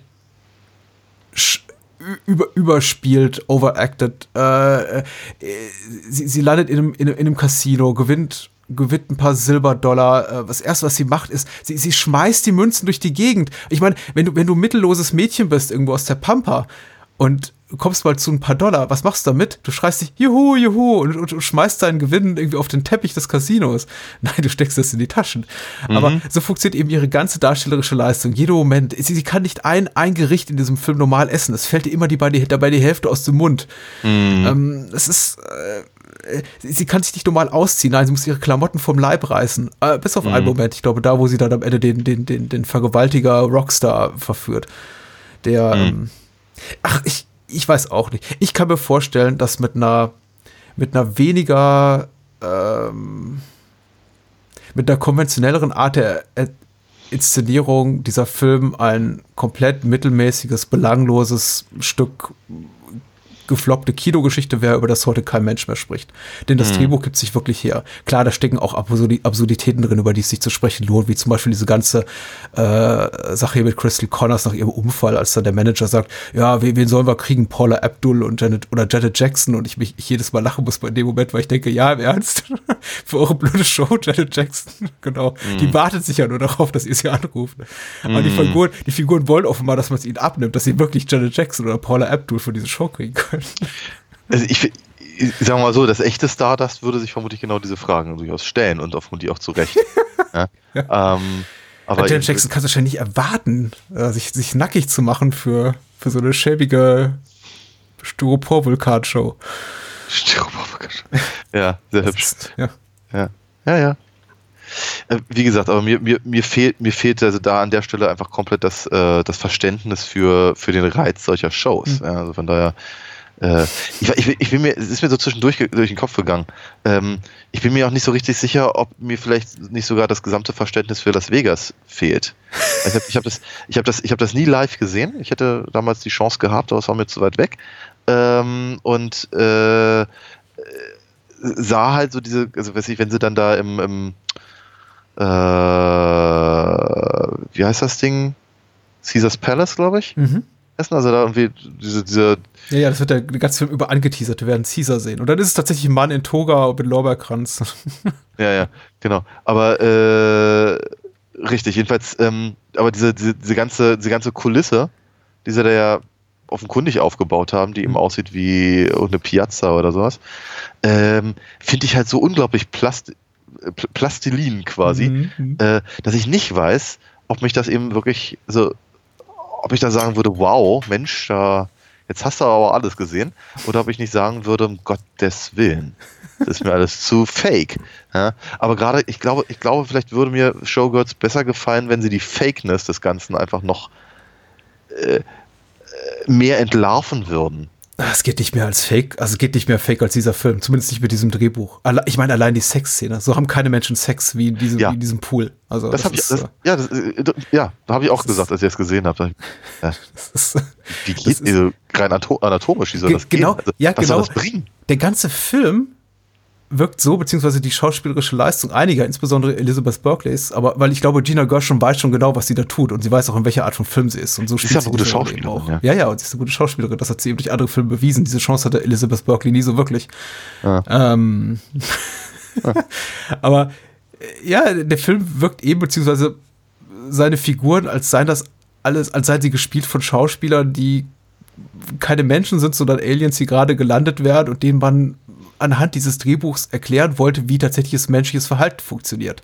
So, mhm. hier, wenn du ein Burger isst, dann, dann aber hier mit richtiger Imbrunst, dann fällt dir die Hälfte aus, aus, aus, aus, dem, aus dem Gesicht und du schmeißt dir die Silbermünzen in die, in, in die Luft. Und wenn du äh, Sex hast, dann siehst du aus wie ein äh, epileptischer Delfin dabei. Und, äh, das ist, äh, das ist äh, äh, keine, äh, es, gibt keine menschliche Regung, die man nicht mit einem Wäh unterstreichen kann oder mit einem äh, You fucking bitch äh, sagen wir mal, als, als, als, als Krönlein noch adeln kann. Das, es ist einfach, so, so funktionieren Menschen nicht. Und mhm. auf der Ebene funktioniert der Film wirklich, äh, ich wiederhole mich, wiederhole mich jetzt tatsächlich auch langsam alber, vielleicht sollten wir langsam zum Ende kommen.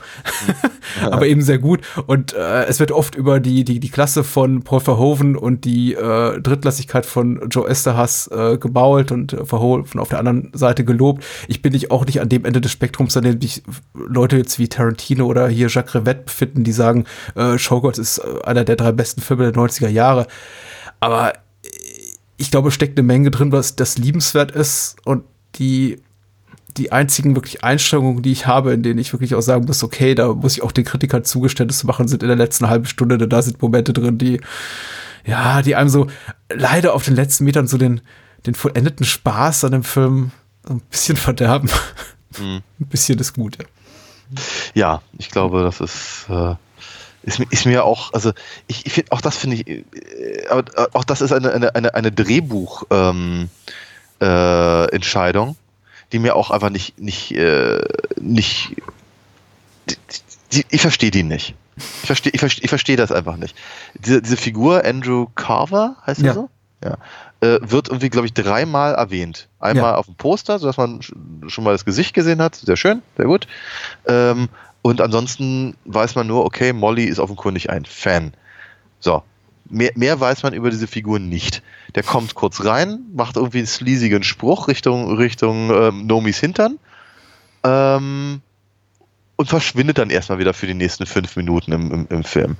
Dann, dann, dann, dann hat er halt seine sehr, sehr unangenehme, sehr intensive Szene da, die ich so nicht gebraucht hätte. Und dann verschwindet er für 15 Minuten aus dem Film.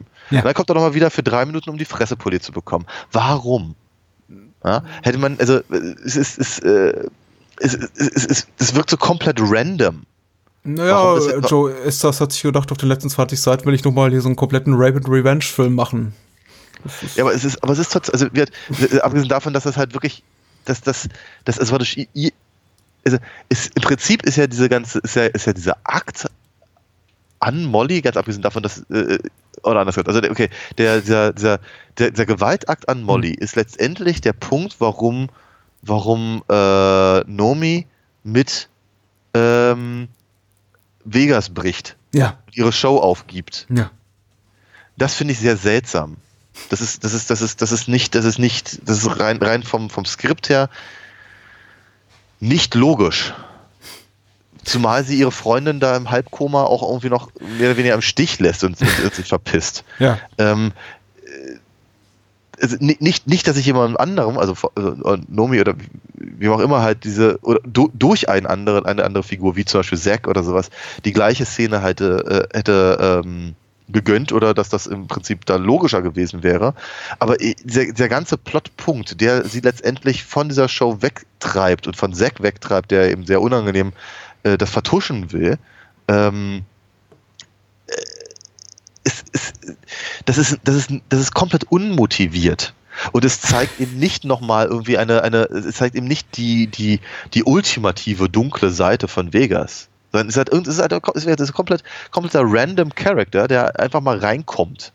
Ja. Also, da ja. kann ich dir tatsächlich nicht so folgen, weil ich tatsächlich mich zu dem Zeitpunkt des Films so auf diesen letzten Metern, auf diesen letzten Minuten komplett schon daran gewöhnt habe, dass der Film nach Belieben Figuren, die er vorher mehr oder weniger detailliert eingeführt hat, einfach fallen lässt, weil er kein Interesse mehr an ihnen hat und einfach Plots oder Plotstränge zum Ende kommen lässt, auch manchmal mittendrin. Figuren werden eingeführt, fallen raus, weil sie keine unmittelbare Plotfunktion mehr, mehr, mehr erfüllen. Genauso, ja. also James Smith, äh, hier der, der, der Tanzlehrer, der hier für Nomi, der sich offenbar in Nomi verguckt und ihr da eine Rolle an, an den Leib schreibt, ist für mich so das eklatanteste Beispiel. Einfach der jemand, der, obwohl man gibt ihm sogar noch eine Abschlussszene, aber auch nur, ja. um ihn sagen zu lassen, ja, ich habe die hier jetzt geheiratet, aber eigentlich auch nur, weil sie schwanger war und eigentlich will ich dich, Nomi. Naja, mach's gut. Mhm. Und ähm, die, die Szene lässt einen auch so mit der offenen Frage oder mit der Erwartungshaltung zurück. Okay, der kommt doch bestimmt noch mal wieder. Das kann es doch nicht gewesen sein, oder? Das ist doch maßlos ja. unbefriedigend für alle Parteien. Also ja. für, für die arme, geschwängerte äh, junge Dame, die wahrscheinlich bei nächster Gelegenheit verlassen wird. Für James, der offenbar unglücklich ist in dieser Beziehung. Und für Nomi, die erkennt, oh nein, er hätte mein bester Freund sein können. Ähm, ja. Es Aber ist- nein, der Film, der Film hat kein Interesse mehr daran und vorbei. Ja, ja. Äh, Die, die, die, die, die, Nomis Figur wächst auch nicht daran. Nein, überhaupt nicht. Kein- Das ist es aber auch so, das zeigt der Film ja auch. Sie ist genau in derselben Situation am Anfang wie zu Beginn des Films. Ja. Das ist- Und das, das, das, das zum Beispiel hätte ja auch durchaus so eine, äh, das, das, das hätte ja auch eine Aussage sein können. Nein, was Aber ist es du? nicht. Nein, überhaupt nicht. Ja, es ist, ich bin da naiv, glaube ich. Ich bin Nomi. Ist, Äh, sind wir zufrieden mit, mit Showgirls? Und ich glaube, wir kommen uns nicht näher jetzt. Nee, überhaupt nicht mehr. Ähm, ich, weiß, ich weiß gar nicht, was man noch erwähnen, erwähnen könnte. Ich meine, äh, ich, ich, glaube, ich glaube, was ich tatsächlich, ich meine, auch da frage ich mich natürlich so ein kleines bisschen, was, was der, was der Authentizitätsanspruch ist. Ähm, aber sagen wir mal, so dieses, dieses Entleihen der, des, des, des, der, der, der, der der Chorus Line Girls da äh, für diese Bootshow, wo sie irgendwie angegraben werden oder quasi, quasi mehr oder weniger verhökert werden sollen an den Ja. Koreo koreanischen äh, Geschäftsmann. Mhm. Ähm, da, das, das, das, äh, da, da hatte ich so das Gefühl, aha, okay, jetzt, jetzt geht es so langsam in, in, die, in die Richtung, in der ich mir vorstellen könnte, was sie mir tatsächlich sagen wollen. Und ich meine, äh, äh, Kyle MacLachlan Lachlan ist, ist ja auch äh, zum Beispiel, sagen wir mal, ge, ge, sleazy genug in seiner gesamten Darstellung, beziehungsweise wie, wie sie auch, auch visuell ihn, ihn ähm, aufbereitet haben, äh, um das im Prinzip in irgendeiner Form äh, zu rechtfertigen. Dann eben ab und an wird noch ein bisschen, bisschen vor sich hingekokst, ohne dass das wirklich großartig weiter äh, thematisiert wird und so. Ähm, aber der Film, ich weiß nicht genau, ob der Film sich selbst für clever hält, weil er eben nicht die, den, den Weg einschlägt, den man vielleicht erwarten würde, weil man schon 20 dieser Art gesehen hat. Vielleicht, vielleicht, vielleicht glaubt der Film wirklich, dass er, dass, dass das eben total, total cool ist, weil es eben so nicht gezeigt wird. Aber gesagt, eine Aussage wäre halt weiterhin schön, irgendeine Pointe oder irgendwas anderes, was, was mir beweist, dass es einen Grund gab, warum ich gerade zwei Stunden, zehn Minuten mit diesen Figuren verbracht habe. Aber das, äh, da, da bleibt der Film mir einfach einiges schuldig. Na, für Momente zum Beispiel wie den Austausch über Hundefutter zwischen Ja. Nomi Ja. und Crystal. Ja. Das ist eine Szene für die Geschichtsbücher, Filmgeschichtsbücher. Dringend. Was machen wir denn nächste Woche Schö- Schöneres? Wir machen Also wir sind ja diese Woche wirklich in, in, in, die, in die tiefsten Abgründe des Lies äh, gestiegen und das mit, äh, glaube ich, zumindest gewinnbringenden Erfahrungen, wenn nicht auch Ja, ich Sehvergnügen auf allen Seiten. Ja, ja, ja. und Äh, nächste Woche machen wir auf jeden Fall so ein bisschen ähm, Weihnachtsprogramm. we weihnachtlicheres Programm. Ja, wir machen, machen Weihnachtsprogramm. Unsere, unsere, unsere große von äh, der gesamten Hörerschaft äh, äh, antizipierten äh, Weihnachts äh. Oh, meine Güte. Okay. Ja, ja. Ähm, lass mich doch mal ein bisschen in Rage reden hier. Ja, mach mal. Ähm, genau. Äh, zum einen, einen meiner, auch, auch, auch ein prägender Film meiner, meiner Jugend, würde ich denken. Und zwar äh, Ralph Bakshi's Fassung vom Herrn der Ringe. Aus dem Jahr, lass mich mal bitte lügen, 78? Ah, 77? ja, sowas von Dreh. Ja, ne? Ja. Und zum Was anderen? ich, ja, was kann ich hier noch hinzufügen? Vielleicht einen äh, etwas jüngeren Film, jüngeren Jahrgangs, der äh, den ich etwas später gesehen habe als in Kindheitstage, aber auf jeden Fall noch in einer Zeit, so im Teenageralter, der ich sehr empfänglich war für diese Art von Unterhaltung. Und ich bin sehr gespannt auf das Wiedersehen nach langer, langer Zeit, obwohl wir bereits vor zwei Jahren mal was für unsere Kollegen vom Spätfilm dazu gemacht haben. Aber jetzt noch mal so in Gänze und in Tiefe und in äh, mit aller kritischer Härte Scrooged. Ja. Die Geister, die ich rief, mit Bill Murray von, weiß ich nicht, ist das von Frank Oz? Mm, nein, Nein. Aber aus, Von auf jeden Richard Donner. Jahre. von Richard Richtig. Donner. Richard Donner aus dem Jahr 1988, genau. Wer Ja. Superman kann, kann auch sowas. ja. Darüber geht's, ja- darum geht's ja nächste Woche. Da freuen Ja. wir uns drauf. Ist auch Auf was, was man mit der ganzen Familie hören kann, ungleich zu dem heutigen Abend. Hö Hören ist ja in Ordnung. Sehen, das könnte schwierig werden. Ah, ah. Naja, gut, das ist vielen schon so ein paar böse Worte. So, Bäh-Worte. Ein bisschen. Ein bisschen, ja. Das, Und wir das haben böse Wort, wie man so- bei uns zu Hause, zu Hause sagt. Das böse Wort. Ja, und trotzdem haben wir uns sehr zurückgehalten. Ich bin sehr stolz auf uns. Schlaf gut und ähm, feuchte Träume. Bis dann.